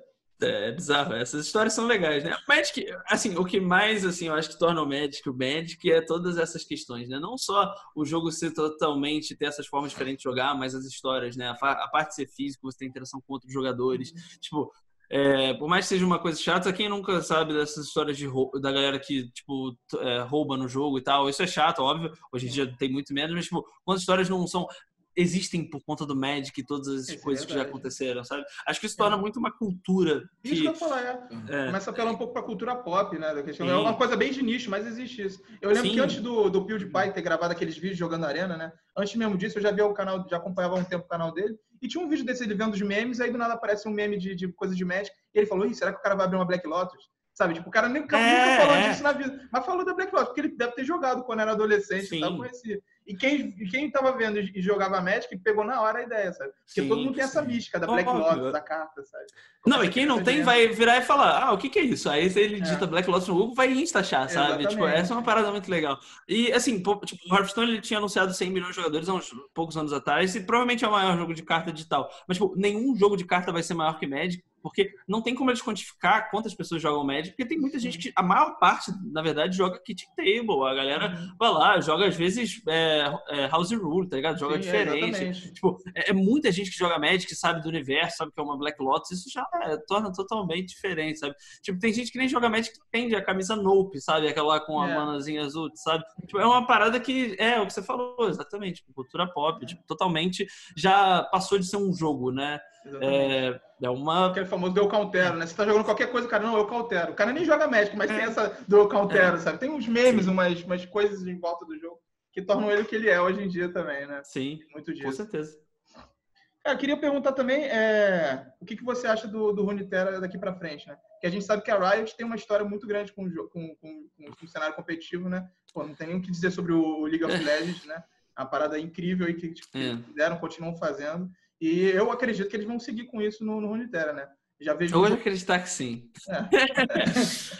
Mas, é, assim, eu acho que eles cometeram alguns erros já. Acho que, primeiro de tudo, o Spectate é uma parada tão importante para jogo digital conseguir ter competitivo. Tipo, e eles sabem da importância disso, porque, por exemplo, o Valorant, no primeiro beta que teve, mesmo fechado, já tinha Spectate e já conseguiam fazer torneios, né? Sim. O Runeterra tem muito essa barreira para qualquer pessoa conseguir criar torneio, etc. E já não fez. Mas, assim, a Riot, ela sabe no que está investindo. Eu acho muito difícil que eles não tenham pelo menos um plano de cinco anos. Eu acho que o Runeterra, pelo menos, deve durar isso. É, então, assim, acho difícil o jogo ser descontinuado, mas tem um cenário competitivo, primeiro tem que ter um público para poder consumir aquilo, né? Eu acho que já perderam muito timing disso. Primeiro que eles fizeram um beta que durou tipo duas semanas, teve três meses sem nada, outro beta, ah, fecharam de novo. e aí depois fizeram o beta aberto, que aí agora desde então não, não, não saiu mais. Sim. Mas assim, eu acho que essas foram coisas que atrapalharam bastante a popularidade do jogo. E também eles mesmo com o próprio calendário deles. Tipo, lançou o jogo dia 1 de junho, 1 de maio, e dia 5 de maio saiu o Valorant, sabe? Tipo, foram é, coisas que. É um time ruim, realmente. É, eu, assim, eu, eu, concordo que jogo de tiro e jogo de cartas são públicos diferentes, mas tem gente que joga o jogo que tá no hype do momento. E aí isso é o que torna a pessoa a ver se ela vai querer continuar no jogo ou não. Ver se ela cria é, pra, prazer, tipo, paixão pela parada. Então, assim, acho que tiveram alguns erros da parte deles de organizar e tal, mas eu acho que dificilmente eles não vão fazer. O torneio vai ter. Eles, eu já tive contato com eles, falaram que torneio de esportes esse ano não vai ter nada oficial da Riot no quesito de ser um circuito aberto, competitivo. Provavelmente vão ter coisas tipo All Stars do LoL. Não vai ter, provavelmente, o MSI, né? Por conta da situação do mundo. É, mas certamente vão ter coisas. Já teve o Twitch Rivals, deve ter outras coisas em relação ao Terra que sejam um invitational, né? Para fazer show do jogo e tal. Mas cenário competitivo acho que dificilmente vai acontecer agora, uh, infelizmente. Mas eu acho que o jogo tem um futuro. Eu acho que a Riot é uma empresa que certamente se preocupa bastante nisso e vai procurar fazer uma parada boa em relação a isso. Só que eu acho que vai demorar mais do que eu gostaria, pelo menos. Uhum. Mas, é, mas sim, é, eu acho que certamente vão fazer. Mas, tipo, por exemplo, outro jogo também, o Teamfight Tactics, que é um mod do LoL, né? É um auto chess né, do LoL. É, também não tem Spectate até hoje. e eles Tipo, é bizarro isso, né? E, e, esse já teve, eles já anunciaram, vai ter o Campeonato Mundial, né? A qualificatória do Brasil, na verdade, começa esse mês e tal. E, tipo, é, são, são questões, assim, né? Tipo, eu acho que eles também dão mais prioridade para certas coisas. MOBA e FPS certamente são os carros-chefes do Sim, mundo hoje para você conseguir fazer isso. Se for entrar na Twitch, sempre vai ser CS, LoL, no máximo algum outro terceiro jogo ali, mas é isso. Tipo, FPS, MOBA, e eles já estavam com o negócio preparado. Valorant já mal lançou e já vai ter um circuito competitivo e tal. Mas é, é, é o que acontece, né? Tipo, campeonatos são feitos para poder vender. O que tem mais dinheiro vai ser o que vai ter mais atenção. Então é inevitável. É só se lamentar de que você se dedicou seu tempo aprendendo um joguinho de estratégia. É. Eu vi que você estava direto investindo no, no Teamfight Tactics, né? Eu ainda jogo. Lá na Twitch você tá jogando direto. Você falou isso mesmo, né? Que vai ter um torneio por perto, né? Tá, tá é. tá, tá treinando, né? Mas, eles é. deram um motivo para isso? Pra, por que, que eles não botaram tão cedo os spectators? Sei lá, tem algum... Vai entender isso, não, né? não tem, mas no último vídeo de, sobre as atualizações futuras desse ano, eles falaram que vai ter, é, que vai mas... ter ainda esse ano o Spectate Support. Só que assim, é.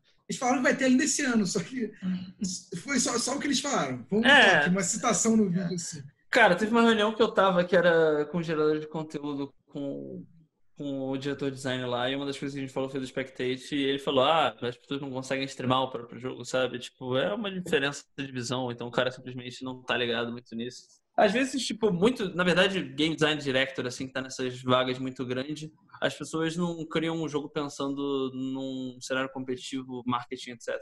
Elas criam muito por conta delas já estarem há muito tempo ali, delas criarem um jogo que seja uma arte, né? Eles enxergam uma forma muito diferente de forma que cria jogo, né? Uhum. É, eu comecei a interagir com os designers muito antigos por conta do board game, do meu trabalho, e as pessoas são muito assim, elas criam um jogo muito não pensando em ser a coisa mais balanceada do mundo e tal, elas querem fazer sentimentos com os jogadores com o jeito que elas estão jogando e tal. Eles não. Eu, pelo menos, senti isso, que no caso do diretor de design do, do Rony Terra, ele não tem muito essa ideia de. É claro que ele pensa, né, de o jogo ser uhum. balanceado e tal, coisas que ele pensa, mas ele não liga se tem torneio ou não. Então, é, Entendi. Isso, assim. É, de repente também não tá ligado de onde que tá vindo, né? Qual é a proposta também, né? É. Às vezes ele tem coisas que o, o, os empresários, né, por trás lá, o pessoal que está é. comando conta das finanças da empresa, tem uma visão diferente e às vezes está certo. Né? É que não, assim, né? querendo ou não, acho que a maior parte do é. jogo é pessoas que não são competitivas, Exatamente. mas as pessoas também assistem o jogo competitivamente. Não, com certeza, tipo, com certeza. Vê quantas pessoas tem desse aí, quantas pessoas assistem sim. Magic, o final do Pro Tour lá, bate com gente, tá ligado? Sim, sim. É uma proporção enorme. Mas assim, é, eu não tô dizendo também que eu sou o dono da verdade. A Riot, com certeza, é uma empresa muito maior que faz muito mais pesquisa e talvez essa seja o melhor approach. É claro que é muito mais frustrante para mim, como, uhum, com certeza. Mas uhum. é isso. É, você me lembrou agora um caso engraçado que é muito que acontece muito quando eu tô conversando com as pessoas sobre Magic, né? E aí toda vez que tem um ban, o pessoal começa a falar que a Wizard está destruindo o Magic e tal, tá horrível, não sei por que eles fazem isso. Aí eu tipo, só chego e falo, cara, você sabe que o Magic está vendendo cada vez mais nos últimos anos, né? Eles estão numa crescente, estão no final das contas, de repente é a gente que está errado, sabe? Os caras estão fazendo essas paradas que a gente considera ruins, os caras estão ganhando dinheiro. É, depende do objetivo, né? É, é, tipo, essa que é a grande parada. Eles estão com o objetivo de fazer o jogo para ganhar dinheiro. Claro, é claro que tem uma parte por trás. Eles não queriam só, ah, vou ganhar é, dinheiro. Claro. Né? Tem que mas, ter todo assim, um balanceamento, né? É, mas... É. É, agora, eu tenho visto que, pelo menos, em questões, principalmente de nerfs e buffs, essas coisas de balanceamento de meta, eles têm ouvido bastante, assim, o que a galera tem reclamado nos fóruns, no, assim, você vê que mesmo as cartas que eles não nerfaram, que o pessoal estava pedindo, eles tocaram no assunto de não nerfamos, mas está na nossa watchlist, coisas do gênero, assim, não sei também se é o melhor approach, também não sou dono da verdade, mas eu acho que pelo menos eles têm enxergado as reclamações. Se eles vão efetivamente fazer as mudanças, aí não sou eu, não vou, não vou tentar prever nada aqui agora. Se começar já a fazer um T2 sem ban, já é um ótimo start. É. Com certeza. Agora, nesse negócio de balanceamento de meta e tudo, de assistir, o que ele falou, assiste jogador. Em geral, mesmo você não sendo um jogador competitivo, você assiste jogadores competitivos, e você quer jogar mal, bem, um pouco melhor que o seu baralho, coisa do gênero, você vê que os, muitos criadores de conteúdo já estão no nível competitivo, são lá de fora, são muito assistidos, uhum. né, de algum termo. Uhum. E eu, eu concordo. Acho que esse tipo de pessoa é incentivado justamente por essas questões que o Léo também é, entendeu? Tipo, as questões competitivas do jogo. Então, acho que, mal ou bem, você acaba incentivando por tabela a galera nova, que é a galera que está consumindo conteúdo desses caras, entendeu? Acho que por isso que acaba sendo muito importante que eles devem, cedo ou tarde, devem começar a implementar essas coisas. Eu acho, principalmente naqueles uhum. partes que eles já falaram que vão. É, com Sim. certeza. Bom, pessoal, acho que é isso, né? A gente falou bastante sobre vários jogos sobre, sobre os três principais, né? Runeterra, Hearthstone, Magic. Consegui fazer uma comparação boa. Estou bem feliz aí com, com, com o resultado aí que vocês passaram de conhecimento. Acho que os telespectadores também vão estar bem felizes quando, quando o vídeo sair no ar. Vocês têm mais uma consideração uma... final? É, tenho, tenho uma adição, uma pergunta para o Léo, alguma impressão sim, sim. que eu tenho. Eu queria ver a impressão dele. Por exemplo, eu acho que hoje é, você tem muitos decks. O meta acaba sendo muito é, é, dado por causa do Mobalytics, é a impressão que eu tenho. Tá? O que eles dizem que é bom, o que a galera está usando. Então, por exemplo, entrou agora o, os, monstrão, os monstrões lá do, do, do Maokai do Nautilus, e a gente está vendo esses caras engolindo quantidade de, de, decks no meta. Assim. Pelo menos, eu não tenho muito tempo de jogar ranqueada, então eu ainda estou no diamante, mas uhum. de vez em quando eu vou jogar uma partida ou outra, muito Maokai Nautilus e Sejuani Miss Fortune, que foram os decks que recentemente entraram no Tier S. E mas a impressão que eu tenho jogando com outros baralhos é que eu jogo num nível tão competitivo quanto. Assim, um exemplo que eu tenho é a Seju e o Vlad, que nem aparece lá. Só que eu jogo e eu me sinto tão competitivo quanto quando eu tô jogando com a Seju e Miss Fortune e coisas do tipo. Então, assim, eu tenho um pouco a impressão de que aquilo ali não, não é dono da verdade, mas a gente acaba achando que o meta está muito dominado por um baralho, não pela win rate, mas pela quantidade de pessoas jogando. Entendeu? Com certeza. Então, assim, eu queria saber a sua impressão desse meta, se é isso também, se você joga com outros baralhos e às vezes percebe até win rates melhores para você. Eu tenho a mesma impressão que você. Na verdade, isso acontece com qualquer jogo de carta. Quando a pessoa começa a jogar mais, ela é, e quer talvez se dedicar mais ao jogo, ela ter a criatividade para criar um baralho. Tem gente que gosta de fazer isso, mas dificilmente você vai conseguir criar um baralho que seja competitivo, né? Se a pessoa não for, já tiver muita experiência com deck building e tal. Então, assim, a maior parte das pessoas copia, até Magic. A pessoa vai lá, entra no Goldfish, vê qual é o melhor deck, vai pegar. Ou então um dos melhores que ela consiga se adaptar. No Hearthstone é a mesma coisa. E eu acho que os streamers, principalmente em jogo que é digital, tem muita influência disso. Os sites de guia, etc. É, por conta disso que eu acho que é, isso acontece muito. Mas eu acho que sim, sempre tem espaço. Principalmente no Runeterra, que é um jogo tão novo e, e tem muita carta carta, querendo ou não, dá para você ter espaço de criar uma parada. Eu tenho essa impressão também. Eu acho que é, quando você cria uma parada que você, e pode dar certo, muito fácil, acho que no Rune Terra mesmo tem vários exemplos disso. Eu lembro do, do Tides of Time, quando ele estava jogando, ele criou um Fiora Control, que foi o deck também que eu peguei mestre. Em seguida, ele pegou mestre com deck, eu olhei, eu mudei várias cartas, mas tipo, o conceito do deck era o mesmo. E ninguém estava jogando com a parada. Então, tipo, acho que dá para fazer assim, decks que, sem ser o que estão lá no Legends para criar esse competitivo. Só que é muito difícil porque as pessoas, todo mundo vai estar baseado naquilo, no que é mais popular. O, eu, particularmente, eu se eu não estiver jogando muito jogo, eu não me aventuro muito tentando criar baralhos, mas se eu estiver jogando muito, eu tento sem pegar o edge, né? Então, você eu tento montar decks diferentes para conseguir ter vantagem contra o que está no meta. Mas é, hoje em dia eu jogo três jogos ao mesmo tempo, então eu não é consigo jogar muito o Runeterra, então eu não, não, tento inovar tanto. O máximo que eu faço é, claro, eu pego um deck e mudo, tipo, vejo o que é o core do baralho mudo umas duas, três cartas que são mais baseadas no meta que você está enfrentando, né? Mas é, certamente, eu acho que ser criativo, principalmente em jogos que são novos, ou então quando lança uma expansão nova, é, é muito recompensador se você conseguir achar uma coisa boa. Tipo, na verdade, é, principalmente no Magic. Quantas vezes a gente não teve um Pro Tour que um time quebrou o formato, montou tipo Mono Blue, ou então Cowblade, ou então qualquer deck que tenha simplesmente dominado o meta, né? Uhum. E é, é, eles conseguindo inovar de alguma coisa que não tinha. O Mono Blue Devotion acho que foi um mais assim, né? Que ninguém esperava muito e o Sun Black e foi uma das primeiras versões. Tinha um monte de carta horrível que depois saiu do deck, é, sim, mas sim. que no, no, no Pro Tour, só de você estar com aquela ideia lá, Master of Waves e tal, simplesmente dominou o formato. Então, tipo, eu acho que Acho que sim, acho que o Runeterra tem muito disso, é, é, definido, porque é muito mais fácil você, tipo, ah, eu quero me divertir e ganhar jogos, porque é divertido ganhar, né? Então aí você vai lá, digitar Best Decks Runeterra no Google, você entra no primeiro link, baixa, vai estar tá lá os mesmos que todo mundo joga. E aí você vai enfrentar vários mirror, às vezes, aí, aí a pessoa que não tá jogando com o deck vai simplesmente pegar o deck, e se ela não for inovadora, ela vai perder.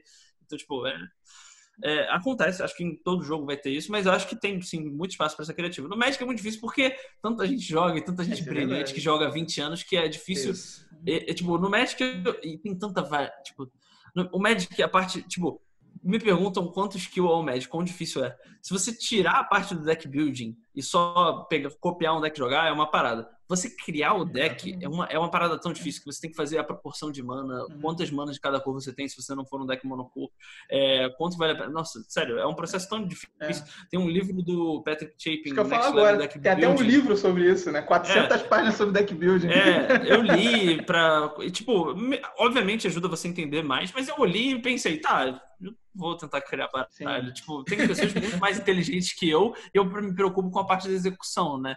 É, é, é muito melhor. Assim, é claro que você lê sobre deck building já ajuda mais muito também na parte do limited. São outras estratégias Sim, e tal. Você tem que saber on the fly, saber montar a parada. Mas o para jogar o jogo competitivamente, acho que é muito mais fácil você conseguir decifrar o meta e pegar o melhor deck e aprender a executar ele bem. Acho que historicamente as pessoas que são melhores no jogo são assim. Tipo, o PV não é um cara que cria decks, é claro que uhum. você tem mudanças lá junto com o time da China Fireball inteiro, mas ah, os melhores jogadores do mundo geralmente eram pessoas que só executam bem. É claro que tem algumas pessoas que têm uns resultados bons, tipo Sam Black e tal, quando ele cria o deck, mas a maior parte das pessoas é que executa melhor. Mas eu acho que sim, criar o deck, se você conseguir quebrar o formato, é muito é, bom. É, muito bom, é, é, que é difícil, é que é difícil, né? É muito difícil.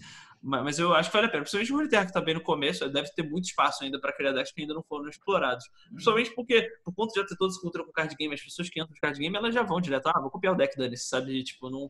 acho que tem muito espaço para poder fora, Fora que a impressão que eu tenho do Runeterra é que a galera conhece bastante os decks que estão ali no Mobile League. Se você bota um deck diferente, você não está nem quebrando o formato em termos de o teu deck é, é mais OP, sei lá, do que os outros, Sim. ou do tipo mas o cara não sabe com o que ele vai encontrar ali, entendeu? Então, ele não consegue jogar em torno de nada, porque Sim, com certeza. Não, teve, não teve aquele estudo, assim. Então, às vezes, eu percebo que. É, é foi o exemplo que eu dei, assim, para quem já está mais acostumado com o Quando eu jogo de Seju Vlad, o meu rate é muito maior do que se eu jogo de Seju Sport, e eu acho que eu jogo bem com os dois. Uhum. Mas, assim, um a galera conhece bem também, Seju Vlad não é um deck desconhecido, mas o outro que tá, você encontra 90 jogos seguidos com, com esse jogo, com esse baralho. Então é diferente, assim pegada do, dos baratos. Com certeza.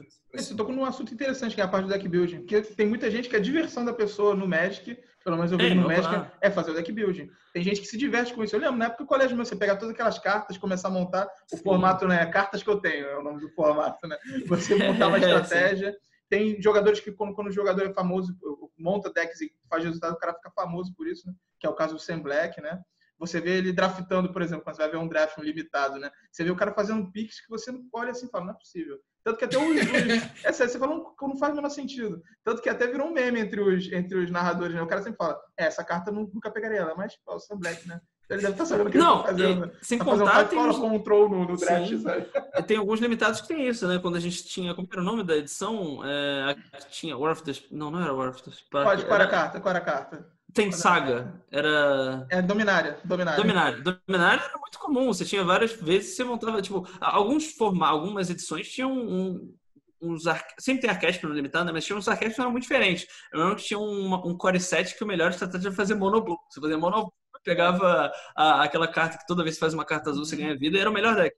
Porque você tinha muita carta boa. É, tinha, às vezes, tipo, M 13, eu acho, era mil. Mil era muito bom. Você tinha Jason. É, M13, é verdade. Tinha o Fantasma é. de Jason, tinha aqueles encantamentos, é. né? Sim, sim. Tinha carta que custou 2 mil a 7, tipo, bizarro. O, tem, tem, várias, tem, tem, vários arquétipos que são muito diferentes, né? Até, tipo, mesmo no limitado, na maior parte das vezes é combate e tal, ali você saber manejar recursos, às vezes tem uns arquétipos que são diferentes a forma de jogar, né? É bem legal isso. É, e uma coisa legal também no limitado é que às vezes você não tá com o melhor arquétipo, mas você, se você tiver numa mesa de oito pessoas e todo mundo tá mirando em quatro cores diferentes, só o fato de você, você tá, pode estar com a pior cor, mas só o fato de você pegar todas as cartas dessa cor Sim. já te dá uma, uma wedge, né? Te dá uma vantagem para você tentar competir. Que era o é, caso, na... se não me engano, no Guilds of Ravnica, né? Todo mundo falava que Sim. verde, verde e preto, Golgari era a pior combinação possível. Só, Só que, você fazia sozinho, você pegava todas as bombas é, e tal. Exatamente. Se você fosse o único Golgari, tu conseguia ganhar o draft com esse, com esse deck, né? É, no, e a gente, no... e a gente tem no, no Runeterra também meio que um draft, né? A gente não, nem conversou sobre, na verdade, né? Que é, é. O, a expedição. E aí, já, já, eu, eu não, não curto muito a expedição, tá? Eu joguei pouquíssimas vezes expedição. Você é, joga muito a expedição? Ah, joguei no começo para poder pegar as cartas e também para fazer vídeo e tal, mas eu não. O que me dá mais prazer é jogar de uma forma que eu sinto que tem algum retorno assim competitivo, sabe? A parte, a, a expedição é muito fácil, principalmente que a galera não tinha muito contato, então tipo, você faz, pega os bichão, faz coisa totalmente no valor ali, você ganha muito fácil. Então, é, e não tem competição, né? O draft do Runeterra não tem competição, então. Eu não, ah, assim, é, aí é uma pena, porque eu, eu quando, quando o o Léo falou para mim que tinha draft, eu já pensei logo nessa hora. Só que eu sei que no Arena é. você tem como virar pro player jogando draft, né? Tem aquele ranking é. mítico e tal. Não é o que dá. Eu não posso estar enganado, né? Eu não sei como é que tá hoje em dia. Mas na época eu não via dando vaga, né? O pessoal queria mirava mais no construído. Não sei é, não, você pode conseguir a vaga. Top mil, bom, eu não sei se mudou, mas antigamente dava. Top mil dos dois você qualificava para o torneio, só que o é, torneio entendi. ainda assim era construído. É, então... Exatamente, é. Então realmente você não estaria treinando, você não está no caminho que você está é. treinando para o torneio grande, né? Mas, pô, espero que eles mudem isso, porque, pô, se tiver, é, tiver um ranqueado de draft no Runeterra, eu vou ser um dos primeiros. Eu não acho que é balanceado, mas muito por conta disso que as cartas são distribuídas. Hoje, tipo, Sim. bichão e, e, remoção é powerhouse que nem sempre, só que tá muito focado, tipo, Demacia tem os melhores bichos, é, e aí você pega qualquer trabalho. Né? Então, tipo, é difícil. Hoje, você fazer mono Demacia é a melhor coisa. Você pega Texurso, você pega aquela carta que custa 8 lá quebrada, que tem é split second, você deixa de mortal. É, você, não tem como você perder no draft, você faz uma parada dessa. Só que assim, obviamente, eles não. Diferente do Magic, o Magic eles lançam as edições pensando no limitado. Sim, com o, certeza. O Runeterra não, ele não, não, não, não faz o jogo pensando no Uhum. ilimitado. Então, tipo, toda atualização eles mudam coisa pro, sim, pra- não, pra- eles pensam, eles com pensam, eles, certeza. eles eles tentam. consideram, mas eu não acho que seja balanceado ainda. Mas também Mas- é difícil, né? É difícil fazer as duas coisas ao mesmo tempo também. É complicado É, o nível não, de é. design, realmente. Mas, tipo, o Hearthstone mesmo até hoje nunca teve nenhum competitivo de arena, sabe? E eu nem acho a arena ruim. É, é bem simples, né? Eles- é, de novo, é a parada do produto, né? Eles fizeram Sim. o jogo mais simples possível para você conseguir ter a sensação de que você está montando o deck, jogar com o deck que você montou. Mas, assim, a arena também, durante muito tempo, não tinha muita habilidade. Tinha umas classes que eram melhores e você simplesmente pegava tais cartas e você ganhava. Mas hoje em dia, até, eles criaram um leaderboard, assim, de arena, mas eu nunca teve competitivo. Então, por isso que também nunca me dediquei tanto, sabe? Por isso. A expedição é a mesma coisa, concordo com você. Eu não jogo muito justamente por causa disso, assim. Parece que assim, tão óbvio os piques. Se- Segundo, não, não é não é competitivo no nível de, olha, eu tô fazendo um pique pensando no pique de alguém, tipo, meio que não, Uhum. não tem isso, entendeu? Você vai pegar os melhores seus ali que vão aparecer, sortidos para você. Uhum. E tem alguma, alguma espécie de RNG que tenta melhorar os seus piques dado que você já picou. Então, assim, não é também todo aleatório, não tem. Apesar de ter um range de cartas que você pode tirar, tipo, elas tentam. Eles têm lá umas regras, que a primeira vem. A, a, a primeira leva de cartas vem com sinergia das habilidades que você pegou, a segunda leva são, são sortidas de cartas que, tipo, são das regiões que você pegou. E assim, eles têm umas regras que vão alternando por leva. Seria legal se a gente pudesse estudar isso e construir algumas coisas competitivas em diversas regiões, mas hoje não é o que acontece, assim. Parece que Entendi, sim. eu jogo, eu jogo 10 vezes a expedição, eu monto 10 baralhos parecidos. É. É, Não, essa é quando parada. dá, eu vou botar Demacia, entendeu? É isso, tipo, já complicou. É uma pena isso. isso, porque normalmente esse aspecto, quando a gente vê no Magic, é o que o pessoal usa quando fala que o draft é ruim, né? Você tem uma carta que é aquela que ganha. Tipo o Jace, aquele Jace que mila 10 cartas do deck, comenta. Você pegou ele, tá, você vai montar um monoblue, vai ficar alterando tudo, baixa ele, usa habilidade três vezes e ganha o jogo. É raro isso no realmente Magic, né? Ou então é uma mítica e tal. Tem- É, de, volta e meia, Mas- de vez em é. quando acontece, mas é raro mesmo. Eu lembro Sim. que em Teros tinha aquele Kraken, né? Que é um Kraken que É. custa 8, 8 barra... Não, era, era uma, uma saga, né? Que tinha em Teros, né? Que é uma saga 8 barra... Você bota um Kraken 8 barra 8 com Hexproof, aí você bota sei lá o quê, e aí você bate, no, você faz o, o Kraken lutar. É tipo, o que o cara vai fazer? Tem Hexproof 8 barra 8, no turno seguinte vai lutar com um bicho que você botou pra defender Ah, e acabou, sabe? Tem umas cartas que se ficar, você ganha, ou entra e faz dois pra um, sabe? É, Tipo, é- exatamente. Mas assim, é, a gente também tá falando que a expedição é muito fácil, porque a gente já tem muita experiência com, a, com o draft do Magic, que é muito complexo, tem tantas com Essa é questões que eh, achar a melhor carta que você tem pra pegar é, o- é o- é o passo mais simples, assim. Exato. É. Pra galera que tá começando o card game agora, tem várias dúvidas ainda. Tipo, na verdade, tem muita gente que tem, consegue, tipo, aprender muita coisa e tal. Mas é, tipo, considerando esses outros jogos, é, a expedição é realmente muito mais simples. E como não tem esse approach competitivo, as pessoas que jogam, jogam mais pra pegar carta, estão começando o jogo. É, Tipo, a galera que sabe jogar o jogo vai estar jogando é, mais ranqueado e tal. É verdade. É diferente no Magic, tem toda uma comunidade em cima de draft, né? Tem um que eu uso bastante, que eu vejo os vídeos, é o Ben Stark, né? Pô, o cara tá no draft, sei lá, eu vou ver um vídeo do cara, o cara, então, esse aqui é meu primeiro draft. Aí dois dias depois eu vejo, então, esse aqui é meu draft número 30, sabe? número 88. Eu falo, beleza, eu não vou ficar draftando e estudando as cartas. Eu espero o cara fazer 50 drafts e ele me diz o que é bom, o que é ruim, eu vou jogar, sabe? Sim. Exato. é. Mas eu acho que tem, tem, é, assim, como está estruturado, talvez precise de um balanceamento nas cartas para um draft. Não, necess- não necessariamente criar cartas pensando nisso, mas naturalmente, quando as coleções forem vindo, vão ter cartas que são boas e são úteis para o draft. É só você ir balanceando o que, que vai estar no meio do seu cubo de draft, digamos assim. Entendeu? Então, assim, acho que tem futuro. Porque a, Ah, sim. mecânica, a mecânica de como é a expedição é, é legal.